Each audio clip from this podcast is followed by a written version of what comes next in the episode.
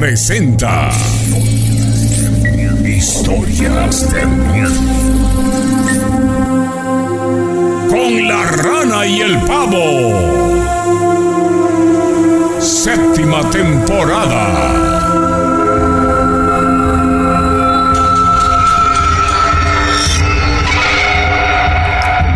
Bien, señoras y señores, estamos ya arrancando el segundo programa de la séptima temporada de Historias de Miedo con la radio con el pavo, agradeciendo a todas las personas que en estos instantes están conectadas con nosotros a través de la frecuencia 94.5, por supuesto, en la transmisión de Facebook Live, en la página de Historias de Miedo con la rana y con el pavo, también en la de Aquí manda el patrón FM. Recuerden eh, seguirnos, compartirnos y disfrutar de las próximas dos horas de historias de miedo.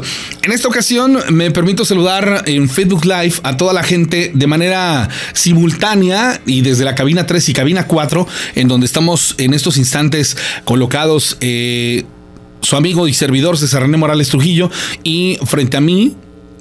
Paulo César González, el Pavo, arrancando este segundo programa de la séptima temporada. Ciertamente, señoras y señores, gusto en saludarles, qué bueno que nos acompañan y como ya lo decíamos hace un rato, para la gente que no nos estaba escuchando, bueno, y de decirles, recordarles que el día de hoy estamos iniciando el segundo programa, la segunda emisión de la séptima temporada de las historias de miedo con la rana y el pavo. Así que la invitación para que se queden con nosotros, para que compartan este, esta transmisión, para que lo hagan saber a sus eh, amistades, a familiares y demás que bueno han seguido durante otras, eh, otros años, otras temporadas este programa. Y para los eh, nuevos seguidores, bueno, también invitarles para que nos acompañen. Estamos en el Facebook Live esta noche, este, estrenando, este, pues hay una plataforma que tenemos nuevo para que nos puedan ver los, a, tanto a la rana como al pavo simultáneamente. Por lo tanto, la invitación está puesta para que nos sigan en nuestra página de Facebook Historias de Miedo con la rana y el pavo. Estamos eh, prácticamente en una transmisión simultánea. Usted nos puede ver a ambas personas. Digo, en, otro momento solamente nos podían ver a uno de nosotros y, al tiempo ver al otro. Sin embargo, bueno, pues en esta ocasión ya lo podemos hacer así. Quiero eh, darme y permitirme saludar a toda la gente que nos escucha en los Estados Unidos. Hace ratito lo mencionaba, pero bueno, ahora lo hago por, porque tenemos mucha audiencia en, estados como California, en Texas, en Nueva York, en Illinois, en Nueva Jersey, en Colorado, en Ohio, en el norte de California, en Nevada, en Tennessee y, en Indiana, en Michigan. Ojalá nos pudieran ahí dejar un saludo. ¿Quiénes son exactamente las personas que, que nos ven y quiénes son los que disfrutan de las historias de miedo con la rana y con el pavo? Llamada telefónica, el patrón FM, hola. Hey. Sí, ¿qué tal? Noches buenas. Sí, ¿qué tal? Noches buenas. Sí, ¿en qué te puedo servir? Ah, bueno, este, mire, le voy a contar una historia. ¿Cómo se llama usted, caballero? Carlos Nava. ¿Y, de dónde nos habla usted, don Carlos Nava? Bueno. ¿De dónde nos habla, señor Carlos? Ah, bueno, mire, eh, hace 22 años yo vivía aquí por el, por el, ahora el Manguito pero este en ese tiempo eh, toda esa calle estaba oscura eran solares y todo eso. Sí sí sí adelante adelante. Ay este eh, entonces yo solía eh, después de cenar solía yo salir a, la calle a pues como dicen para que haga digestión. Sí. Bueno este entonces yo, ah, este, salí yo de, de por allá, había unos cuartos de renta y, me dirigí yo siempre a la, a la avenida 1. ahí, eh, ahí había una, una piedra grande ahí. Ahí me, me gustaba sentarme para ver pasar los coches y todo eso. En ese tiempo eran como las 11 de la noche, no menos, como las 10, 10 y media. Eh, entonces, este, eh, yo estaba, este, como le digo, estaba yo ahí recargado en las piedras y de, y de momento oí unos, unos pasos como de caballo, digo un caballo, a las 11 Ay, al momento se me vino a la mente, digo, a hacer un velador. Bueno, pero pero me quedé así pensando un velador, no, pues aquí no, bueno, aquí pasan, pero pitando, y pero no traen caballo. Bueno, a lo mejor dije al ser uno nuevo. Eh, esperé a que pasara el, el, el caballo. Y, y yo, yo no veía, por más que escudriñaba yo la noche, no, no veía ningún caballo que me incorporo de la piedra y, y casi al momento cuando me incorporé, que me topo de frente, ahí estaba el caballo enfrente de mí, pero el, lo montaba un, un soldado, un soldado de esos de confederado de antes. Y digo, ah, caray, ¿y ahora qué es eso? Mm, bueno, el, el caballo y el, el jinete se siguieron, pasaron la avenida 1 y a donde, a donde era el- antes una aceitera, como estaba bien oscuro, le vuelvo a comentar, ya no lo vi, pero por ahí se desapareció. Ah, yo me quedé con frío y con la boca tiesa. Ah, digo, y ahora, como pude, me, me encendí un cigarro y que, sa- que empiezo a caminar, pero iba yo como borracho. Ah, caray, digo, ¿y ahora cómo le hago? Bueno, si voy a la casa voy a llevar aire. Entonces ya no, ya no fui a la casa, me seguí derecho hasta en- encontrar un- una cantina para echarme un trago, porque la verdad yo iba, iba peor que, que borracho, Te todo sen- tembloroso. ¿Te sentías mal? bueno, ya este, ya pas- pasando la noche llegué a la casa. Y iba yo todo blanco, bueno, así me dijo mi mujer. ¿Y ahora tú qué tienes? ¿Estás todo blanco? Sí. Ya le narré lo que me había sucedido. Dice, pues ya no vuelvas a salir porque nos vas a traer aire. Sí, ¿verdad? Inventaron alcohol y todo eso. Pero ya, ya nunca más volví a salir. Oiga, caballero, Bueno, y esa es mi historia que está, está muy Ah. interesante. Señor Carlos, ¿sí me escucha? en la noche me acordaba yo de esa de esa de esa historia que me pasó. Caballero, ¿sí me oye?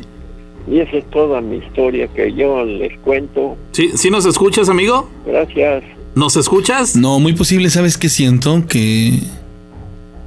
Que Bueno. no, no, no, no, no tiene atención el, el- el- A lo mejor está escuchando la radio. Posiblemente. No sé, bueno, ok.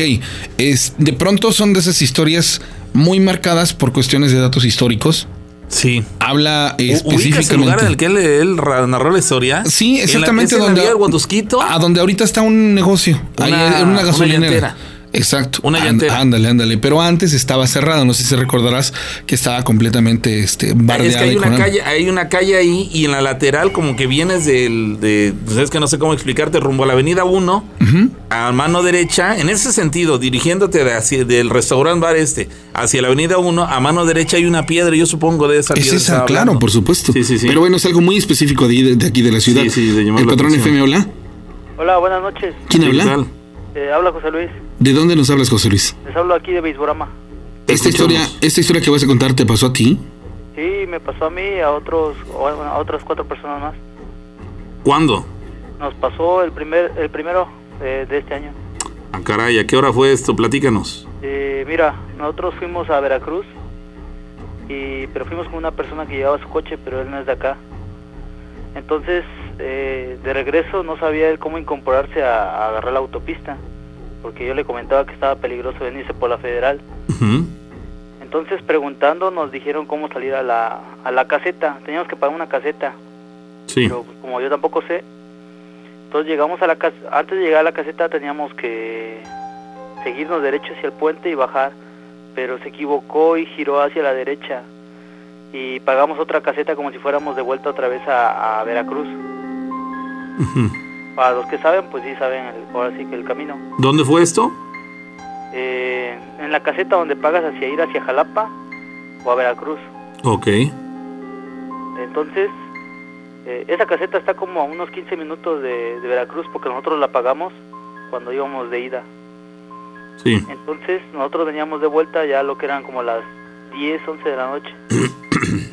Entonces nos seguimos derecho y paramos en una tienda y le preguntamos a una persona que dónde podíamos girar para regresarnos a, a pagar la caseta hacia Córdoba.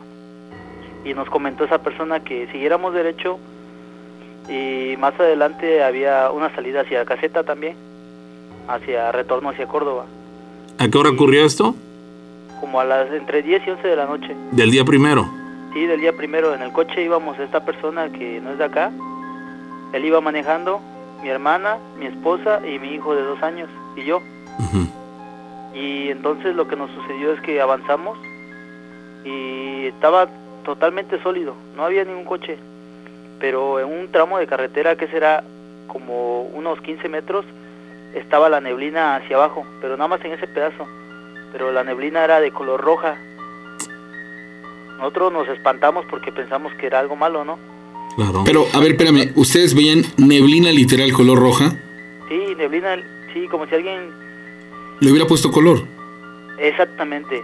Nosotros lo que pensábamos que era neblina, que pesaba la neblina y que había un tráiler o algo que alumbrara en color rojo. Exacto, sí, es lo que cualquiera hubiera imaginado. Que había una luz que eh, propiciaba que esa neblina, que en principio es blancuzca, se viera eh, en tonalidad rojo, ¿no? Sí, mira, me voy a tratar de explicar porque, por ejemplo, cuando vas hacia las rutas, hacia las cumbres de aquí, de pasando Orizaba y eso, cuando vas subiendo ves que baja la neblina. Nosotros también así pensábamos, que llegando a ese tramo a lo mejor empezaba neblina, pues no conocíamos, pero se veía roja. Entonces pensamos que había un coche o había pasado algo. Entonces bajó la velocidad de él, pero le digo, no, oye, no hay nada, no se ve nada. Entonces entramos a la neblina despacio y te digo que era como 15 metros, porque salimos de la neblina luego, luego. Nos sacamos mucho de onda y dijimos, ahora está raro, ¿no? Pero lo más... ¿Algún olor, amigo? Perdón, ¿algún olor? No, no, ningún olor. Hasta ahí todavía nomás lo tomamos como, pues, no sé qué pasó. Pero seguimos avanzando y no me lo vas a creer, pero volvimos a como si estuviéramos girando en el mismo en el mismo círculo. No nos encontramos a ningún coche. Pero volvieron a cruzarse el tramo de neblina roja. Sí, volvimos a dar la, como si hubiéramos dado la vuelta, pero te digo que nos fuimos derecho volvimos a regresar. Bueno, no te puedo garantizar que hayamos vuelto a regresar, pero volvimos a pasar por la, por la neblina y la luz, la luz roja. Y ahí sí, ya fue cuando nos espantamos. La volvimos a cruzar y no se aparecía ni un coche. Y entonces ya fue cuando empezamos a, a hacer oración entre todos, porque ahí sí ya pensábamos nosotros que estaba pasando algo raro, Claro. que no habíamos encontrado ningún coche. Es como si ustedes de alguna manera hubieran desaparecido del lugar y se hubieran ido a algún punto y desde ese punto hubieran regresado. Realmente no estuvieron en, en- en la carretera ni nada. Eh, pero eh, bueno. Era un tramo de autopista. Sí, un tramo de autopista. Es decir, eh, por lo no veían ustedes autos que los rebasaran por el carril de alta velocidad, ni tampoco veían que del otro carril eh, se vinieran automóviles o camiones en sentido contrario. Ah, mira, es que ahí te voy a explicar eso. Yo no conozco por ahí, pero empezando el tramo de la neblina, como el carril que viene en sentido contrario, como que se va hacia una altura hacia más baja, no alta, o sea, no al mismo nivel. Entonces ya no logras ver si vienen coches de vuelta, pero nosotros aún así no logramos ver que viniera alguna luz de algún coche a lo lejos, ni atrás de nosotros, ni nos arrebasó nada. Volvimos a regresar al mismo lugar y cuando llegamos a la neblina, a la luz roja, nos paramos otra vez y dijimos, oye, por aquí ya pasamos. Lo volvimos a cruzar y ya fue cuando ahora sí que empezamos a hacer oración entre todos. Después de eso, ¿qué pasó? Después de esto tardamos como 45 minutos. Eh, ahora sí llegar a una caseta que ya era el retorno hacia Córdoba.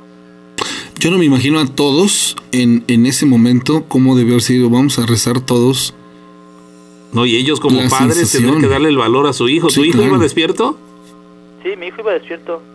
Mi hijo y mi sobrino, porque también iba un sobrino mío. Eh, eh, Es ahí cuando dices, caramba, yo tengo miedo, pero soy el padre o el jefe de familia, el padre de los niños, yo no me puedo llenar de miedo, tengo que darles valor a ellos, hacerme el fuerte, aunque a lo mejor también por dentro te estás muriendo de miedo o de, de extrañeza por lo que estaba ocurriendo. No, el que, el que iba más asustado era el que iba manejando, digo, porque él no es de acá y Sí, sí, se extrañó. le comentábamos que estaba pesado por acá y pues él se imaginaba otras cosas. Caramba. Sí te sacas de onda mucho. Bastante. Amigo, muchas gracias por compartirnos tu historia. No, nada. Gracias. Historias de carretera, señores. Esto es algo de lo más normal, digo, lo hemos eh, nosotros precisamente pues escuchado, ¿no? En- a lo largo de tantos años, pero aquí me llama mucho la atención que no había ninguna clase de olor ni nada, ¿no? O sea, porque a lo mejor igual dices, bueno, olía feo este rollo y dices, lo, como que lo induces, ¿no? Ah, ok, fue tal situación. Pero aquí no, aquí no había este Nada. mm, nada extraño, como que igual no era algo paranormal, era algo más de, de otra explicación. Yo siempre les he dicho, y, y la verdad no soy fiel creyente ni mucho menos, más que de lo que sí es eh, los efectos eh, de lo paranormal, y eso por, porque hemos experimentado varias cosas, pero también hay que darle cabida a, a situaciones de, de, de objetos no identificados ya en el fenómeno ovni, porque la línea es muy, muy, muy estrecha. Pero bueno, saludos para un amigo mío que se llama Ángel Jazmín, que nos está escuchando hasta Tecamalucan. Esto está arribita de, de Ciudad Mendoza y seguramente está eh, siguiendo la transmisión y compartiendo. Hay quien se comunica de infinidad de lugares. Agradecemos a la gente que, que nos escucha y nos escribe. Preguntan, Ah, preguntan por acá que por qué en la radio va más adelantada en por relación al Facebook. el delay de la transmisión en vivo. Sí, evidentemente por Facebook eh, la señal se capta, se sube al internet, en lo que lleguen bajas los datos en tu Exacto. computadora o tu celular. Eso hace, crea un retardo y por lo mismo se Debe de ser, eh, aquí sí debe ser algo significativo, pero este lo que te sugerimos es que nos escuches a la radio o de preferencia en la radio porque es más eh, en tiempo real. El patrón FM, hola. Sí, buenas noches. Hola, buenas noches. ¿Quién habla? Este, habla Manuel, ¿De dónde nos hablas, Emanuel? de aquí de Córdoba. ¿Esta historia que nos vas a platicar te ocurrió a ti? Sí. Adelante. Nos ocurrió a varios. Sí, ¿cuándo fue Hace- esto y dónde? Hace más o menos como unos 18 años más o menos. ¿Dónde fue esto? Y aquí por San Pedro más o menos. Aquí en Córdoba, Veracruz, México. Ok, te escuchamos. Mira, lo que, lo que pasa que estábamos viendo, estábamos porque hace cuenta que estaba yo con, con mi expareja, sus dos hermanas y, y unos amigos de sus hermanas que eran otros dos chavos. Y estábamos viendo en ese tiempo la película del exorcista. Este, había salido en el cine. Entonces este, la compraron en Fayuca y la, la pusieron así a ver, ¿no? pero ya no había película. Este, ellos vivían en bueno, vivían en una casa donde hacia atrás veías este lo que es el, el río de río seco que se le llama, que es de aguas negras. Entonces, este, pero atrás está como está desnivel la, la casa, haz de cuenta que adelante estaba a nivel de calle y atrás estaba como cuatro metros de alto y seguía la ventana y ya luego la, la, la azotea. Entonces, este, ellos entre broma porque nosotros tenía, yo tenía como 17 años, 16 años, y este, ellos tenían como 12, 14 años más o menos, empezaron este, en la película empezaron a decir, ¿no? Pues, pues es muy terrorífica la película, empezaron a decir, este, a ver si es cierto que existes, ven y te invoco, y empezaron a invocar según al, al demonio, ¿no? ¿Qué malentonaron? Ajá, sí, sí, en forma de burla ellos empezaron a decir, a ver si es cierto, aparécete y que no sé qué. Y no vas a creer como a los dos minutos se oyó un golpe en la, en la lámina. Y nos sacamos de onda, ¿no? Pero todos gritaron. Todos gritaron, incluso hasta yo también grité, dije, ¿ahora qué? Y se oyó como si caminaran por la lámina. Era, para eso eran como las 7 de la noche, pero ya estaba oscuro. En la azotea de la casa, la- el, el techo Sí, de la la- casa. Sí, en el techo de la casa que era Ujú. de lámina. Entonces ya pasó, ¿no? Y se quitó como por 10 minutos. Y yo les dije, ya ven, ¿para qué andan, para qué andan en eso? ¿Qué tipo de sonido se escuchó? Como si hubiera llegado algo y se hubiera parado en la lámina. O sea, Ujú. un golpe fuerte y como si hubiera este, corrido por la lámina y regresarse y otra vez como si se hubiera quitado. Ujú. Entonces este, ya pasaron como 10 minutos y les dije, ya ven, para acá andan de chistositos. Ya no invoqué en eso. Y pasó. Y después como a los 5 minutos, ha de haber sido un pájaro, gritó, dijo un chavo. Y dijo, a ver, te invoco otra vez para ver si es cierto que existes. Y no vas a creer, estaba un ventanal como de uno, 1.50 de ancho como por uno de alto. Y estaba con la ventana abierta porque estaba haciendo calor. Y se paró como un guajolote, pero enorme. Como un pavo. Pero, sí, un pavo, un guajolote enorme, pero no tenía este, como si no tuviera patas. Como si flotara entonces, como si estuviera No, no, no, flotando. no. O sea, no, no flotando porque se veía que estaba pegado en la orilla de la, de la ventana. O sea, sí llegó a posarse ahí, pero no se le alcanzaban a ver las patas. Ajá. Pues es que cuando, cuando llegó se oyó el golpe ¡pah!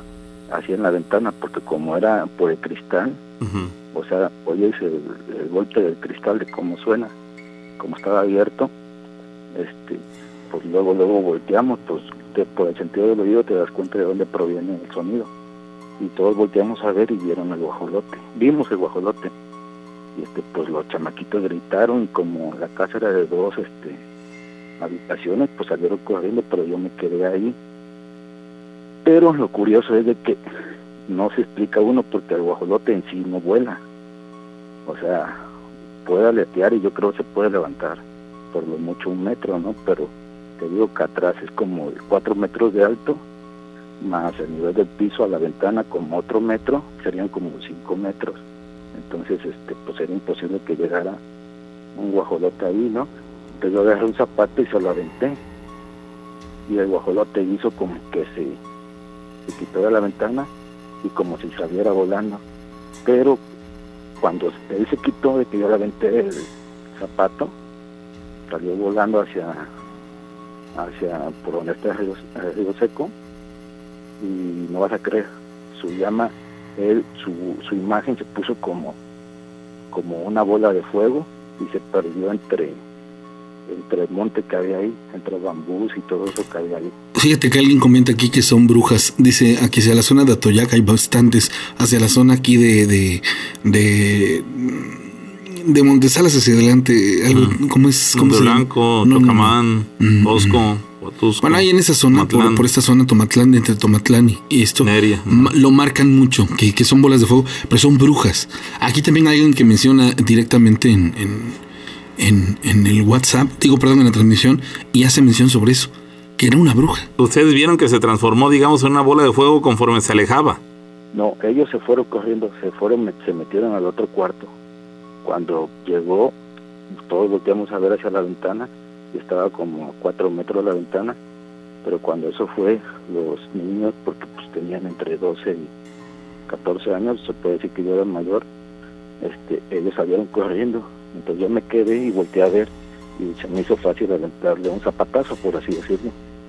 Cuando yo se lo aventé, este guajolote no tenía, o sea, yo no le vi las patas ni nada. Se voltea y sale como si fuera volando. Entonces yo me acerco a la ventana y veo cómo este cómo va volando, porque sí volaba, pero te repito, yo nunca he visto a un pavo o un guajolote este volar, porque pues están pesados.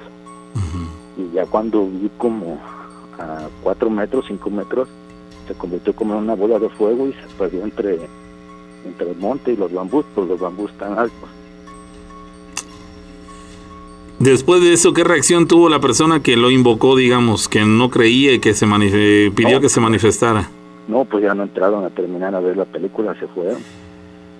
Pues eran unos niños, tenían como 12 o 14 años. Sí, queda, queda como manifiesto, como prueba nuevamente esta experiencia de que no es bueno tentar a estos entes. Me, me parece que son seres malignos, pero merecen respeto. Y, y cuando alguien se quiere sobrepasar, como lo hicieron este estos tipo de pequeños, cosas. ocurren estos hechos. Gracias, amigo, te agradecemos. Fíjate que, sí le voy más al, al tinte de las brujas, pero ojo, esto es algo que les venimos platicando a lo largo de siete años. El que no quiere ver sombras no sale de noche. Realmente hay que tener mucha, eh, mucho valor para hacerlo, pero también ser muy tontos para querer experimentar cosas para las que no nacimos preparados y más cuando son en este tinte.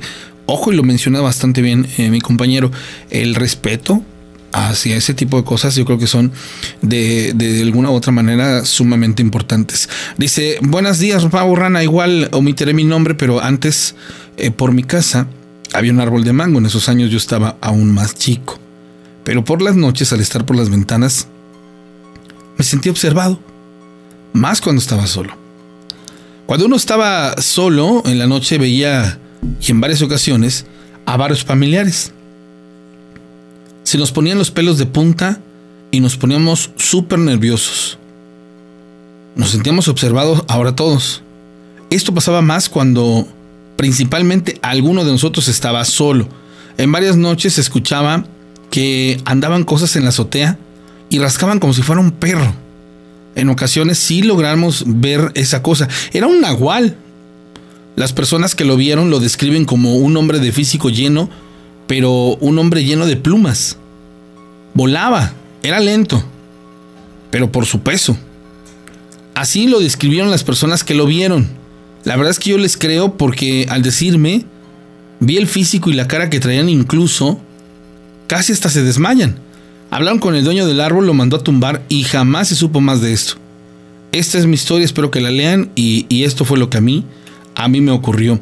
Ese tipo de, historias también son bastante convencionales, sobre todo no sé por qué los árboles de mango, los, lo que son los pinos, los árboles de mango, pero tienen así como que su, su inducción. Por ejemplo, el pino habla de, de, puentes para los famosos chaneques duendes. Duendes y demás. Los mangos, precisamente por su poblar. Por su follaje, ¿no? Por su follaje, este, para los nahuales. Sí, es Entonces, de pronto hay. Como que facilita que, que sean, eh, pues, nido o o guarida de estos personajes por lo mismo que tiene el follaje tan espeso, tan abundante, que permite que se puedan ocultar ahí de, la visión o visibilidad del resto de las personas. Alguien nos dice por acá en el Facebook, Adriana Flores dice, yo tengo un río al lado de mi casa. Y nos comenta, si supieran todo lo que se escucha por las noches, inclusive hay alguien que les le pregunta a ella, oye, ¿qué es lo que se escucha? Y ella le responde, se escuchan lamentos, se escuchan voces como si en el río hubiera gente caminando y hablando. Es lo que nos comparte este, esta chica Adriana respecto a lo que ha alcanzado a escuchar en el río que pasa muy cerca de su casa. Son son versiones, son experiencias que tienen las personas que, nos siguen y que les agradecemos que nos compartan. ojalá alguien se pudiese comunicar, toda esa gente que, nos ha escrito. Hoy, hoy me escribió una persona que dice que nos encontró por los podcasts de Spotify, dice que nos escucha hasta Baja California, ella y su pareja, que de pronto le llamó mucho la atención el programa y bueno, ahora ya sabe que los miércoles es un programa que pasa en vivo, miércoles para jueves. Y, ojalá la gente que está en Argentina, que está en algún otro lado o parte del mundo, se pudiera comunicar con nosotros, Colombia, todos estos lugares. Ahora, que nos contaran la historia en vivo, ahí les va. Número telefónico, si usted quiere marcar 271 71 75 945. Repito, 271 71 75 945, ¿sale? Ahí está el número telefónico para que usted se pueda comunicar con nosotros vía eh, llamada telefónica. Si usted gusta mandarnos un mensaje de WhatsApp, lo puede hacer al 271-704-4400. Eh, La gente que me dice quiero contar mi historia sin ningún problema pueden escribirlo al WhatsApp y conforme vaya yo pasando ahorita eh, en oportunidad, pues bueno, voy a poder leer las, las historias. Dice, me llamo Noé, vivo en los Estados Unidos. Y lo que les quiero contar pasó a mis hermanos cuando yo estaba pequeño. Esto tiene nada más y nada menos que 13 años. Hoy tengo 18. Soy de Durango. En la casa en donde vivíamos en esos días, siempre tenía un aire tenebroso. En esa época, yo, mi mamá y mi hermanita, que tenía poco de haber nacido, dormíamos juntos en el cuarto. Al lado contrario de la puerta había otro cuarto y en el medio un pasillo. En el cuarto dormían mi hermana mayor y mi hermano, que en esos tiempos tendrían entre 9 y 12 años respectivamente. Mi hermana cuenta que cuando se levantó por la noche para ir al baño, logró observar una sombra que ella describe como un demonio. En el cuarto donde yo dormía, mi mamá y mi hermana menor, fue increíble. Esta sombra se podía observar debido a la luz de una vela que mi mamá encendía porque mi hermana menor estaba enferma de bronconeumonía, casi desde que había nacido. Mi hermana al observar a la sombra despertó a mi hermano rogándole dormir en la cama con él. Él se negó, hasta que con sus propios ojos vio la sombra demoníaca en el cuarto donde yo dormía. Días después, cuando mi papá regresó de Estados Unidos, después de una larga ausencia y debido a que trabajaba ahí, mis hermanos le contaron todo, y él, para tranquilizarnos, les dijo que había sido la sombra de un gato. La realidad es que en esta casa hasta el día de hoy se pueden escuchar martillazos en la pared que da hacia el terreno de al lado, que también es propiedad de la casa y que nadie avista, ya que solo se usa como patio. Inclusive, se pueden sentir las vibraciones en la pared con cada golpe, pero cuando te asomas afuera, simple y sencillamente, no hay nada ni nadie que provoque estos ruidos y vibraciones. Así la historia me recuerda, me recuerda, no sé si tú te tendrás ahí, este, en tu mente, hace mucho tiempo, no sé si tú recuerdes, que nos platicó, este, el, señor, el, señor José Luis, bueno, no, eh, su papá de José Luis, el señor Mariano Sandre, de cuando allá en Puebla, el, el, el, especie de caballo que fue a mufarles en la pared y que al día siguiente estaba ahí la tierra movida y con las marcas. Ahorita os voy a platicar esa historia. Bueno. Buenas noches. Sí, ¿qué tal? Hola, buenas noches. Primero que nada para saludarlos y para decirles que qué bonito problema. Programa, perdón. Gracias, gracias. ¿De dónde nos llamas? Permíteme tanto. Parece que es llamada de Estados Unidos está. Bueno. Parece que sí es una, una, una llamada de fuera. Pero bueno, a grandes rasgos les voy a, resumir la, historia ahorita que, tengamos oportunidad. Bueno. Bueno, sí. A ver. Mira, lo que pasa ¿De dónde llamas? De aquí de Córdoba. Ah, ok. Lo que pasa es que estoy trabajando en un modelo hogar. Entonces me hablan y tengo que atender. Pero mira, lo que te quiero platicar pasó hace como 5 o 6 años. ¿En dónde? Aquí en por la posta. Ok. Por la posta. Fíjate que teníamos una gallina que tuvo sus pollitos y la dejamos afuera de la casa, amarrada en un arbolito. Tuvo dos pollitos entonces, pero la gallina ves que luego los huevos se descomponen y todos huelen feo. Entonces, para no meterla a la casa, lo dejamos afuera. La gallina amaneció sin pescuezo y sin sangre. Mi madrina vive como a dos cuadras de donde yo vivía. No, mentira, como a cuadra, una cuadra. Y tenía un pato solito. Y ese pato lo tenían adentro de su casa, con ventanas cerradas, con una casa bien cerrada y lo dejaron adentro de su casa porque estaba solito, era el único que tenía. Y adentro de su casa amaneció sin pescuezo y sin sangre. Y empezamos a platicar con los vecinos. Y muchos animalitos así, lo que eran patos, gallinas, gallos y todos empezaron a aparecer así por la zona. Dicen que es un nahual que vive por ahí por la zona donde yo vivo y que ese es como un era como un sacrificio para que él se pudiera convertir en animal. Para poderlo hacer requería de que la vida de estos animales. Pues era como, como el pago para él poderse convertir en, animal.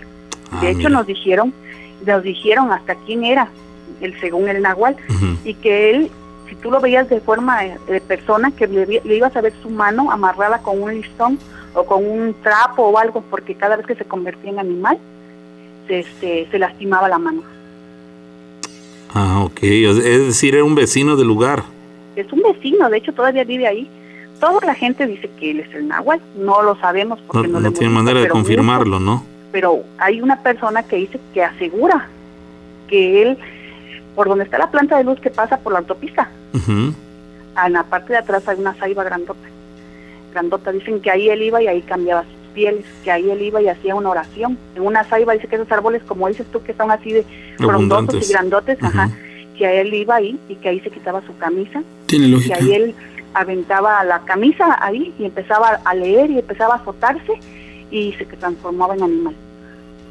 Pues sí es de llamar la atención porque digo, mm, es eh, relativamente fácil de entender que eh, tu, tu gallina haya amanecido este, desollada y sin sangre también. Pero en el caso del, del, pato, que dormía dentro de una habitación completamente cerrada, pues ahí es complicado pensar que se hubiera podido meter un animal a, cometer esta fechoría y sin embargo también me pasó la misma mala suerte del resto de los animales. Entonces, probablemente sí tenga relación una cosa con la otra. Ahora bien, fue durante una temporada. ¿Eso ya no ocurre en la actualidad o sí? Pues mira, lo de las gallinas ya no. Pero mucha gente de ahí, de donde yo vivo, que vivimos, digamos, yo yo trabajo aquí en, en el pueblito, pero ahí donde te digo que este que yo vivo, yo vivo por decir atrás de la de la planta de luz, por ahí, por esa zona. Entonces mucha gente de ahí asegura que él sigue convirtiéndose en animal, que se han perdido cosas, que se han robado cosas, que se han metido a casas y aseguran que ha sido él, que cuando se convierte en animal.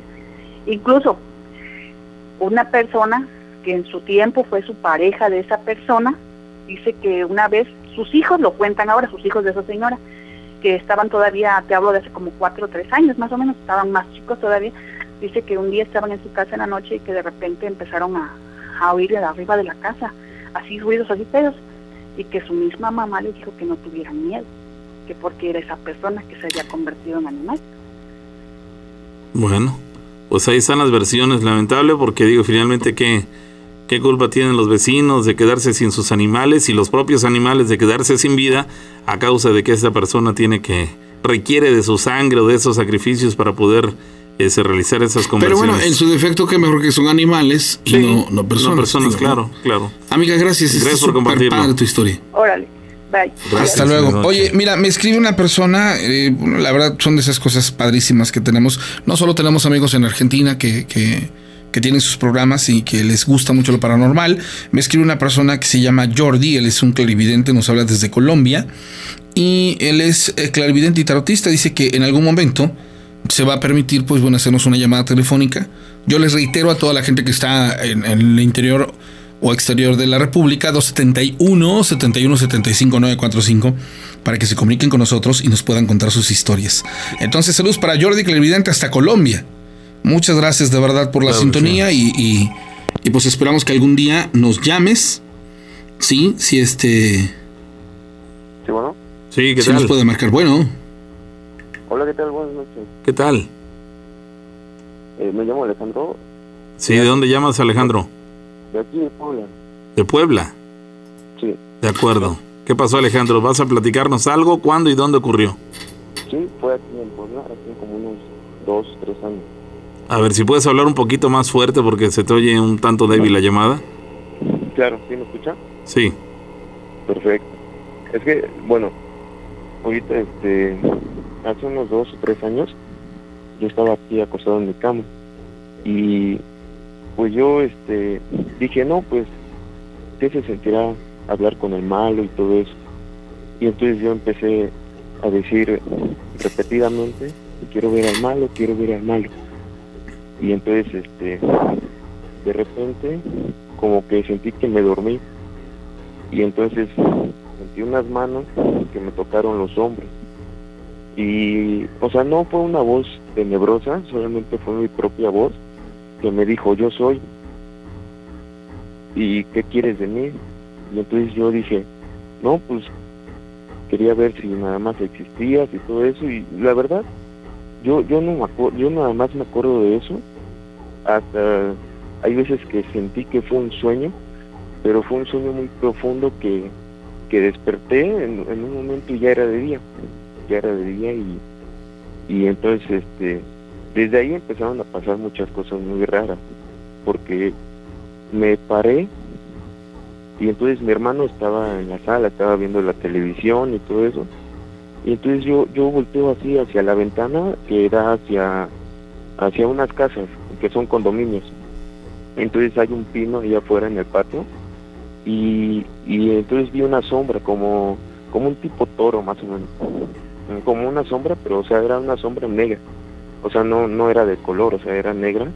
Y entonces tenía así sus orejas de, de toro y sus cuernos y todo eso. Y, yo yo estaba despierto o sea yo, yo yo estaba despierto. Y entonces yo le dije a mi hermano oye mira ahí hay algo ahí hay algo y entonces él me tomó a loco no me dijo nah ya estás loco ¿no? Y entonces, este, ¿qué vienes pedo? ¿Qué? Y le digo, no, pues apenas me acabo de levantar, ¿no?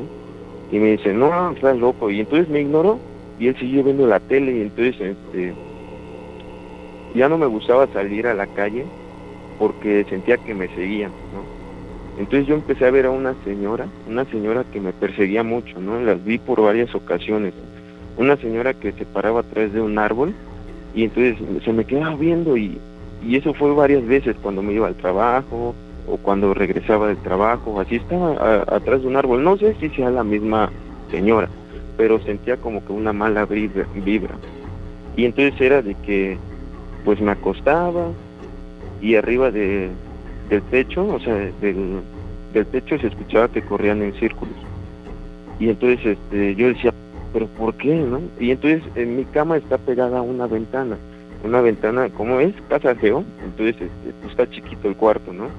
Y entonces este, hay una ventana así como en mi cabecera, hay una ventana. Por ejemplo, ahorita estoy acostado aquí y, mi- y la ventana, o sea, me acuesto, la, la almohada la recargo hacia la ventana porque es de cristal. Y entonces está larga, ahora sí que está larga y entonces pues me puedo salir por la ventana casi. Entonces este, era de que escuchaba que tocaban, ¿no? Tocaban así la ventana dos o tres veces. Y yo pues decía, ahora, ¿qué está pasando, no? O sea, porque nunca, jamás en mi vida había visto nada parecido. He escuchado historias y todo eso, siempre los he escuchado, pero nunca me había pasado a mí. Y entonces, este, en una ocasión me levanto temprano y mi mamá dice, oye, este, vino una vecina, ¿no? Y le digo, ¿para qué? Es que nos empezó a decir que tuviéramos cuidado porque ya van dos noches que veo un hombre parado arriba del techo, un hombre, y entonces este, dice que nunca lo alcanza a ver porque siempre se ve nada más su sombra. Y entonces desde ahí, pues me empezó a dar miedo, ¿no? Y entonces yo era de que dormía y exactamente a las 3 de la madrugada me despertaba. Y siempre era de que se me, o se me subía el muerto, bueno, no sé cómo es eso, pero bueno, no me podía levantar y entonces sentía como si alguien me soplara en el oído. Y entonces pues yo Soplara o respirara. Son dos cosas diferentes. La sensación que te hagan. No, como si soplara en mi oído. O sea, así. Y como que agarraba aire y volvía a soplar. O sea, sentía como el aire recorría en todo mi oído y entonces recorría en todo mi cuerpo. Y eso ah, hacía que yo agarrara como con un escalofrío. Ya me dio ñañeras. Ajá. Y entonces, este, como que soplaba. Y yo dije, no más. Y entonces, como que me calmaba, o sea, no me alteraba. La verdad, no, no me daba miedo. O sea, sí soy bien miedoso, pero cuando viví el momento, no sé qué pasó, pero como que me tranquilicé y hice una oración. O sea, la verdad, al principio, como decía, como que decía, Padre nuestro que estás, y se me olvidaba. Y decía otra vez, otra vez, hasta que me salía toda y ya sentía que me levantaba y sentía un alivio como, como si algo se me despegara del cuerpo. Tu desesperación te, te impedía acordarte de la oración. Eso es algo bien normal cuando se experimenta precisamente el, el famoso de se me subió el muerto. Aquí tiene dos interpretaciones, una médica que inclusive habla de cuando dejas de respirar, entras en un estado eh, de inconsciencia, etc, etc. Pero la otra parte es precisamente cuando se experimenta algo paranormal y tiene que ver, por ejemplo, que la persona esta que te estaba soplando en el oído, ¿no? O sea, muy posiblemente tenías algo ahí junto a ti y pues qué bueno que por lo menos no tuviste que verlo, si no, imagínate cómo hubieras Quiero, quiero, reaccionado. supo- quiero suponer que eso dejó de ocurrir o sigue pasando. No, no, ya ahorita no, no me ha pasado, ¿eh? Pero ¿A, a raíz de qué dejó de pasar? ¿Nada más de la nada dejaron de, de acontecer esos hechos o, o hiciste algo en particular para que eh, mermaran? sí, me empecé a acercar a, a, la- a Dios Ok. espiritualmente, porque es que antes era como de que, que, eh, pues, era de cre- eh, tener otro tipo de creencias ¿En qué creías antes? en, en, en lo que es en la Santa Muerte y todo eso. Ok, para, para no herir susceptibilidades, Bueno. este, esa parte la respetamos y, y les voy a decir una cosa, digo, yo creo que aquí cada quien le da la interpretación que, que quiere a sus necesidades espirituales. Amigo, muchas gracias por compartirlo. Claro que sí. Gracias. Gracias. Hay al, al amigo de Colombia que, que dice que es eh, vidente y, y- y tarotista. Hay una persona aquí en la transmisión, si él puede checar los comentarios. Ella se llama Ingrid Orea. Dice, ojalá se pusiera en contacto conmigo por un familiar fallecido. Si, si, si es tan amable esta persona que está viendo ahí la, la transmisión y lo puede hacer. Este, gracias por las historias. Estoy en, en carriles en mi casa. Eh, tarde, pero, pero llegamos. Bueno, que hay muchas personas que se comunican con nosotros desde los Estados Unidos, Livingston, California. Bueno, gracias de verdad a todos ustedes. No sé si lo han notado, no sé si ya se dieron cuenta, pero apenas han transcurrido 46 minutos del programa. En otras ocasiones estaríamos prácticamente por terminarlo. Siempre eh, se va extremadamente rápido, pero esta transmisión no sé por qué la estoy sintiendo tan extremadamente lenta. No sé si a ti te está ocurriendo. ¿Se te hace lenta? Demasiado, 46 minutos apenas. Es como para que a estas alturas y después de tantas historias ya fuéramos a Sí. más de la mitad del programa. Y sin embargo, lo siento demasiado eh, compacto. Bueno, Bueno, Sí, bueno. sí, ¿qué tal? Hola, papá. Buenas noches. Buenas noches. ¿Tienes algo que platicarnos? Sí, claro que sí. ¿podrías acercarte al, al teléfono y despegarlo un poquito para que podamos escucharte bien? Sí, este, ¿ya me escuchan bien? Sí, sí, sí. ¿Cuándo ocurrió esto y dónde? Ah, mira, este, soy, soy originario de Orizaba, Veracruz, pero radico en la ciudad de Guadalajara, Jalisco. Sí. Y este, y pues, me, ya me ha tocado, bueno, de los que escuchan acá, no sé si han tenido la, la posibilidad de venir aquí a la ciudad de Guadalajara. Mm, Personalmente sí he ido alguna ocasión, pero de manera muy fugaz. La rana no sé. Sí, de hecho aquí hay varias historias que, que se escuchan. Este, la más conocida eh, es cuando hay una calle que hay una calle que se llama Lázaro Cárdenas y se supone y cuentan muchos que a partir de las 12 de la mañana se aparece una mujer de blanco, una mujer de blanco que persigue a los hombres, en especial a los hombres, a las mujeres o sea, ni las toca de plano, o sea, nada, nada, exclusivamente solo a los hombres. Y, este, y un día que fui a una fiesta, unos 15 años, de un compañero de trabajo, de su sobrina, pues me invitó y todo eso. Créeme, Pavo, que esa calle está tan sólida, pero muy sólida, que de plano ni, ni se acercan los carros ahí, eh, o sea, es- está muy sólida, es como si fuera una calle fantasma, o sea, nada, nada, nada. Pero es una calle céntrica, ¿no? Pues sí, el, el Lázaro Cárdenas se conecta pues a muchas partes de la ciudad de Guadalajara. Es, es contradictoria esa parte, ¿no? Porque siendo una avenida muy transitada, eh, aunque sea madrugada regularmente, pues, sí, una avenida siendo de las principales, sin importar la hora, tiene afluencia vehicular, seguramente no la misma que en plena tarde, pero, pero sí tiene permanentemente este, circulación automovilística, pero dices que en este caso no ocurre así. No, nada, o sea, de plano, o sea, literal, está, o sea, un día que vuelva a pasar en la noche, te voy a tomar una foto y te la voy a enviar de plano, es una calle fantasma, o sea, y las luces parpadean a cada rato y todo eso. De hecho, en esa misma calle pasa el tren ligero, este, igual se cuentan muchas leyendas sobre el tren ligero, que el último vagón, bueno, la última línea que sale, que sale creo que a las 11.45, ya casi las 12. Se escuchan gritos, eh, se escucha igual la- lamentos de la, de la supuesta mujer que se aparece en la calle de Cárdenas. ¿Tú has escuchado esos lamentos o has visto a esta mujer? Pues fíjate que no, pero los que, los, bueno, mis compañeros que son acá, que son originarios acá, me han dicho que sí, que han, han visto varios automovilistas y todo eso, a esa mujer de blanco.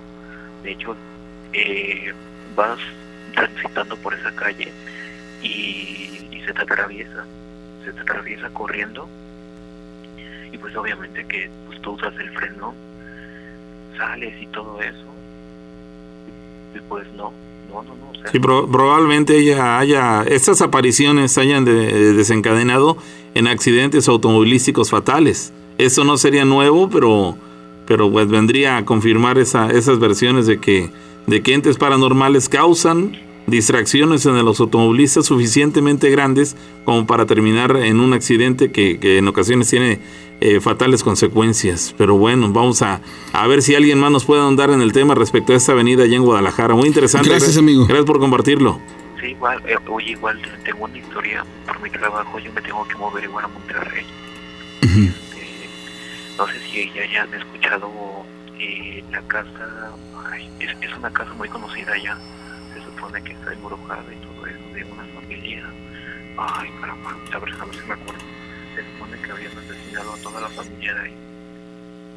Y se supone que es una como que tipo casa de Orizaba, así que espantan y te quedas una noche ahí, pues te, te quedas con la, con la propiedad. Es una propiedad grandísima.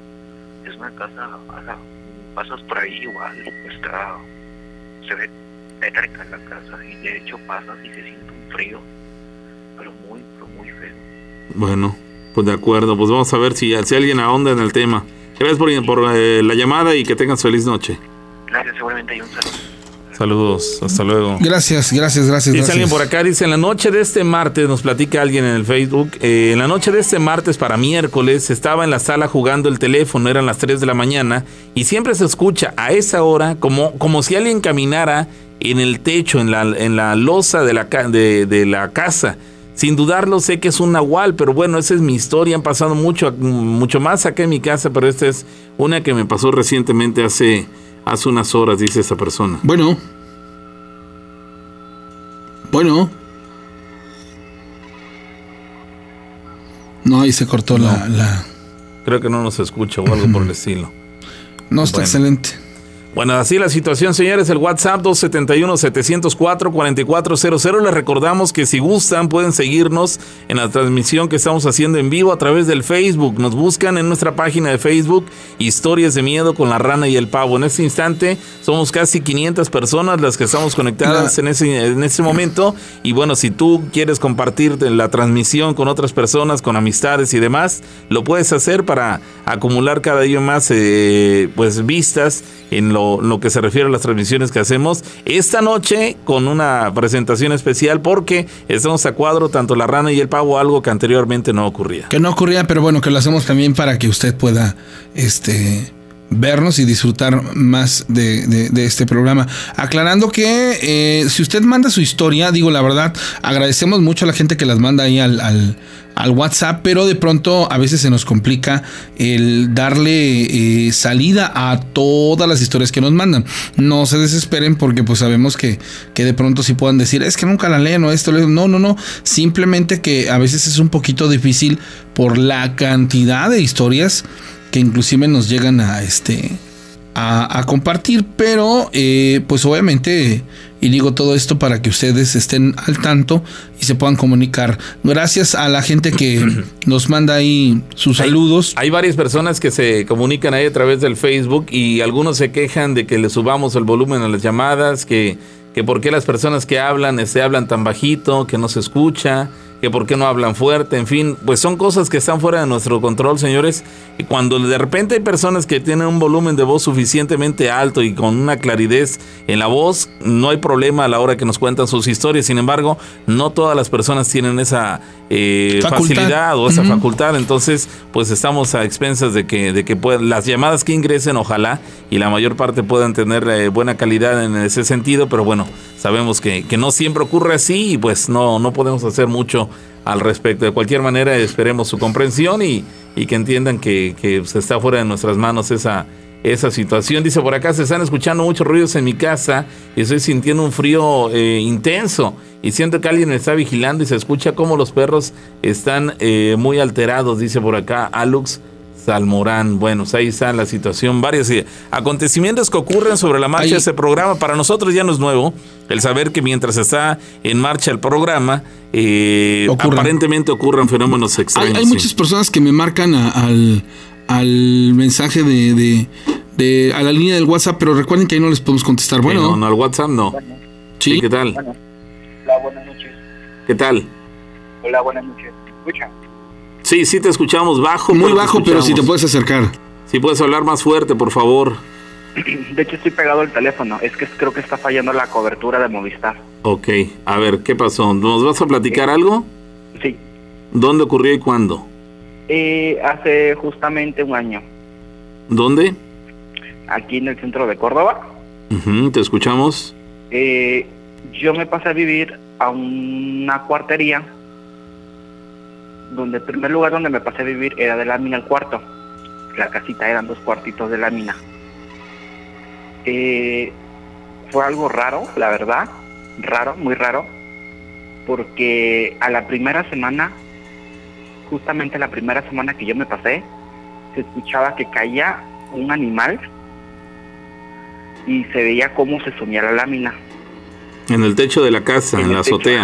ajá, y, des- y después al, al día siguiente se veía o sea, la lámina que se corría, que yo tenía que decirle a la señora o al- a los dueños para que me la volvieran a correr. Y era así cada tercer día, cada cuatro días, cada cinco, cada semana. ¿A qué te refieres con que tenían que correrla? Porque caminaba, como que caminaba el bicho, no sé qué era. Y de tanto era, que, eh, tanto era el peso que la movía. Ah, ok, la, la, la deslizaba de su Ajá, posición la original. De, de su, de, su, de su lugar, pues. Este pasaba eso y cuando cuando no caminaba llegaba o sea, y me tocaba la, la puerta me, me hacía o sea me tocaba tres veces y hasta que yo no contestara o que no le dijera ya cállate o ya vete ahí seguía Tocaba la puerta de tu casa. Ajá, me tocaba la puerta ¿Tú vivías solo? sí Ok, ¿a qué hora, a qué hora ocurría esto? Eh, yo siempre llegaba de trabajar como yo soy mesero llegaba a las tres cuatro tres y media de la mañana Y estabas por aquí acostándote y empezaba a ocurrir esto. Eh, sí, de hecho yo llegaba y siempre, y como siempre dejaba un poco adentro, siempre veía una sombra. ¿Dentro de tu propia casa? Ajá, sí, que se veía. Y se veían así, los, así como que cuando uno sale de bañarse, este, ves que quedan así como que las huellas Ujú. mojadas. Así se veían, siempre, o sea, siempre que yo salía, llegaba noche después de las 12, siempre pasaba eso. Como si alguien se hubiera bañado previamente. Ajá, exactamente. ¿Había huellas de humedad, de agua? Ajá, sí, como si fueran recientes. ¿Pequeñas, grandes? grandes, así, muchas huellas. Pasaba, llegaban y pues yo tenía como que la, la, como que el pensamiento porque cuando te dan los cuartos, la dueña te dice que se va a quedar con una copia de llave original por si la llegas a extraviar o etc. Pensabas que a lo mejor alguien se metía. Ajá, se metían a bañarse y, o sea, se metían a bañarse ya. Se salían Y antes es- de que tú llegaras. Sí, y no, hasta que yo un día o sea, de plano me molesté y le dije a la señora, tomé fotos, grabé y le enseñé a la señora y, me, y se quedó callada la señora. Y nunca, o sea, y hasta la fecha, una amiga que me hizo amistad ahí de una señora, le pregunto y a la persona que llegó a vivir ahorita ahí, dice que le siguen pasando los mismos acontecimientos que a mí me pasaban hasta la fecha. Sí, lamentablemente eh, esto ocurre. Más de una ocasión hemos sabido de estos eh, hechos. Los dueños de estas casas donde ocurren este tipo de fenómenos en ocasiones son ajenos a lo que ocurre ahí. Ellos también se quedan así contrariados, pero sería ir en contra de sus eh, de sus intereses el a decir abiertamente a sus a cada nuevo inquilino, señores, en esta casa ocurren eh, fenómenos paranormales porque evidentemente si te lo dicen en cuanto vas llegando tú dices, ¿sabe qué? No me interesa. Entonces se, se, se estarían afectando ellos directamente. Lo guardan para sí, lo guardan en secreto para ellos, pero evidentemente están enterados de que en esos lugares ocurren fenómenos paranormales. No te lo dicen para no espantarte y para no dejar ir, un ingreso con, con lo que pagas de renta, pero está claro que sí están enterados. No es eso no quiere decir que ellos tengan directamente que ver con esos fenómenos, sino que simplemente ocurren y probablemente al igual que tú o lo del resto de los inquilinos no saben eh, cómo encontrar una solución para esto. Exactamente. Y hasta la fecha siguen pasando las cosas y, y, y así entre otras cosas más que de repente se va la luz y vuelve y o de repente se caen como que las cosas o co- como que de repente se cuartea un espejo que siempre ese espejo cada mes, cada seis meses se lo están cambiando de que siempre se cuartea así de repente. Sí, está, está intenso. Ya no vives ahí, quiero pensar. No, ya no, me salía a los ocho meses. ¿Propiciado por esto o por otros motivos? Mm, Por esto, por eso exactamente y porque quería un lugar más seguro, entre comillas. Claro. Amigo, muchas gracias. Gracias. Gracias por compartirlo. ¿No te acuerdas que apenas nos habla- la semana pasada nos habló una persona de la Ciudad de México que rentaron una casa en lo mismo? Sí, no. Y sí tienes toda la razón, nadie va a decir, hay alguien que me, me manda unos audios y me pone, por favor, ayúdenme, ayúdenme. Quiero, quiero ponerlos, no puedo ponerlo en queue, sin embargo, me voy a aventurar a ponerlo al aire. A ver si pueden poner el audio. Eh, yo estoy aquí en Loma Bonita, Oaxaca. Aquí en mi casa suceden muchas manifestaciones. En esta hora yo estoy aquí en mi casa con una veladora prendida, un cirio bendito, porque somos acosados por entidades muy fuertes. Queremos que nos ayuden, por favor. Si alguien, algún vidente o alguien nos puede ayudar, se lo agradeceré demasiado. La verdad, sinceramente, necesitamos la ayuda. Ya hablamos extra normal y resulta que porque pues no pueden venir, ya buscamos la manera de poder sacar todo, no se puede.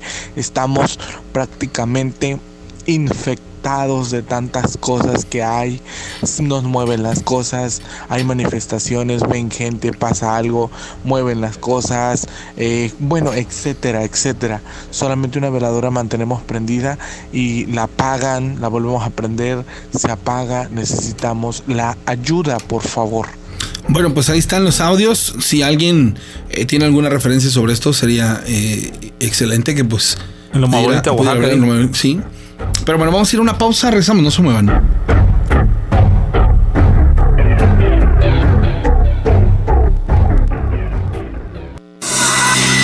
Historias de miedo. Con la rana y el pavo. Séptima temporada.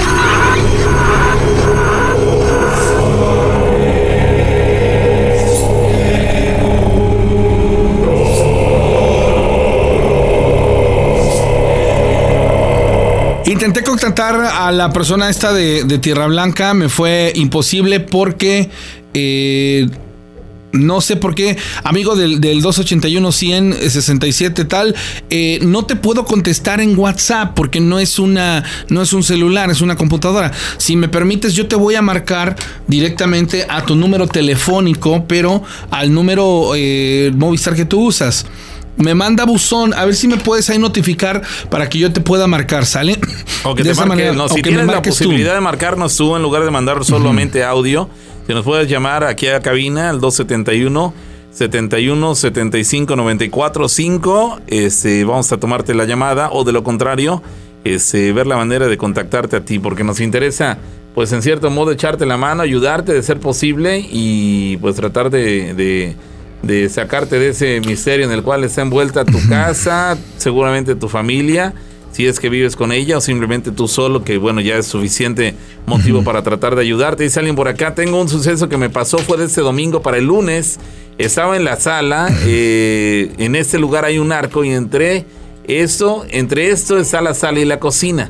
Bueno, eran las 3 de la mañana, luego mi abuela se levantó y me dice que me fuera yo a dormir. Esa noche claramente escuché cómo abrieron la puerta de su cuarto y escuché pasos. Se detuvieron estos y dije, ahí viene mi abuela a decirme que me vaya a dormir y me hice el dormido en el sofá para que no me dijera nada. Bueno, el caso es que volví a tomar el teléfono y estaba mirando hacia la parte donde está la televisión y sentí un frío muy intenso y que alguien me estaba observando. Donde está el arco de mi casa, lo que hice, me paré del sofá y me fui al cuarto de mi abuela, pero lo más extraño es que la puerta estaba cerrada. Cuando claramente escuché que la habían abierto, esa es otra de las historias, me pasó hace aproximadamente dos o tres días. Hay, hay una llamada telefónica, voy a robarme un, un instante nada más.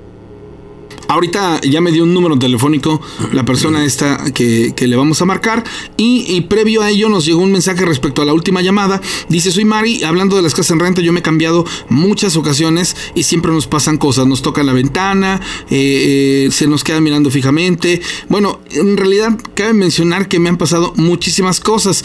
Eh, eh, la misma eh, situación esta me ha pasado infinidad de cosas. Donde Rento me comentó que una niña de, de cuatro o dos años se cayó desde la ventana hacia abajo. Yo vivo en segunda planta y la que me lo dijo, este, no me, no me dijo si la niña falleció o no, pero eh, yo me quedé ya con esa, esa incertidumbre por, por las cosas que vemos y experimentamos. Bueno, Bueno, Sí, ¿qué tal?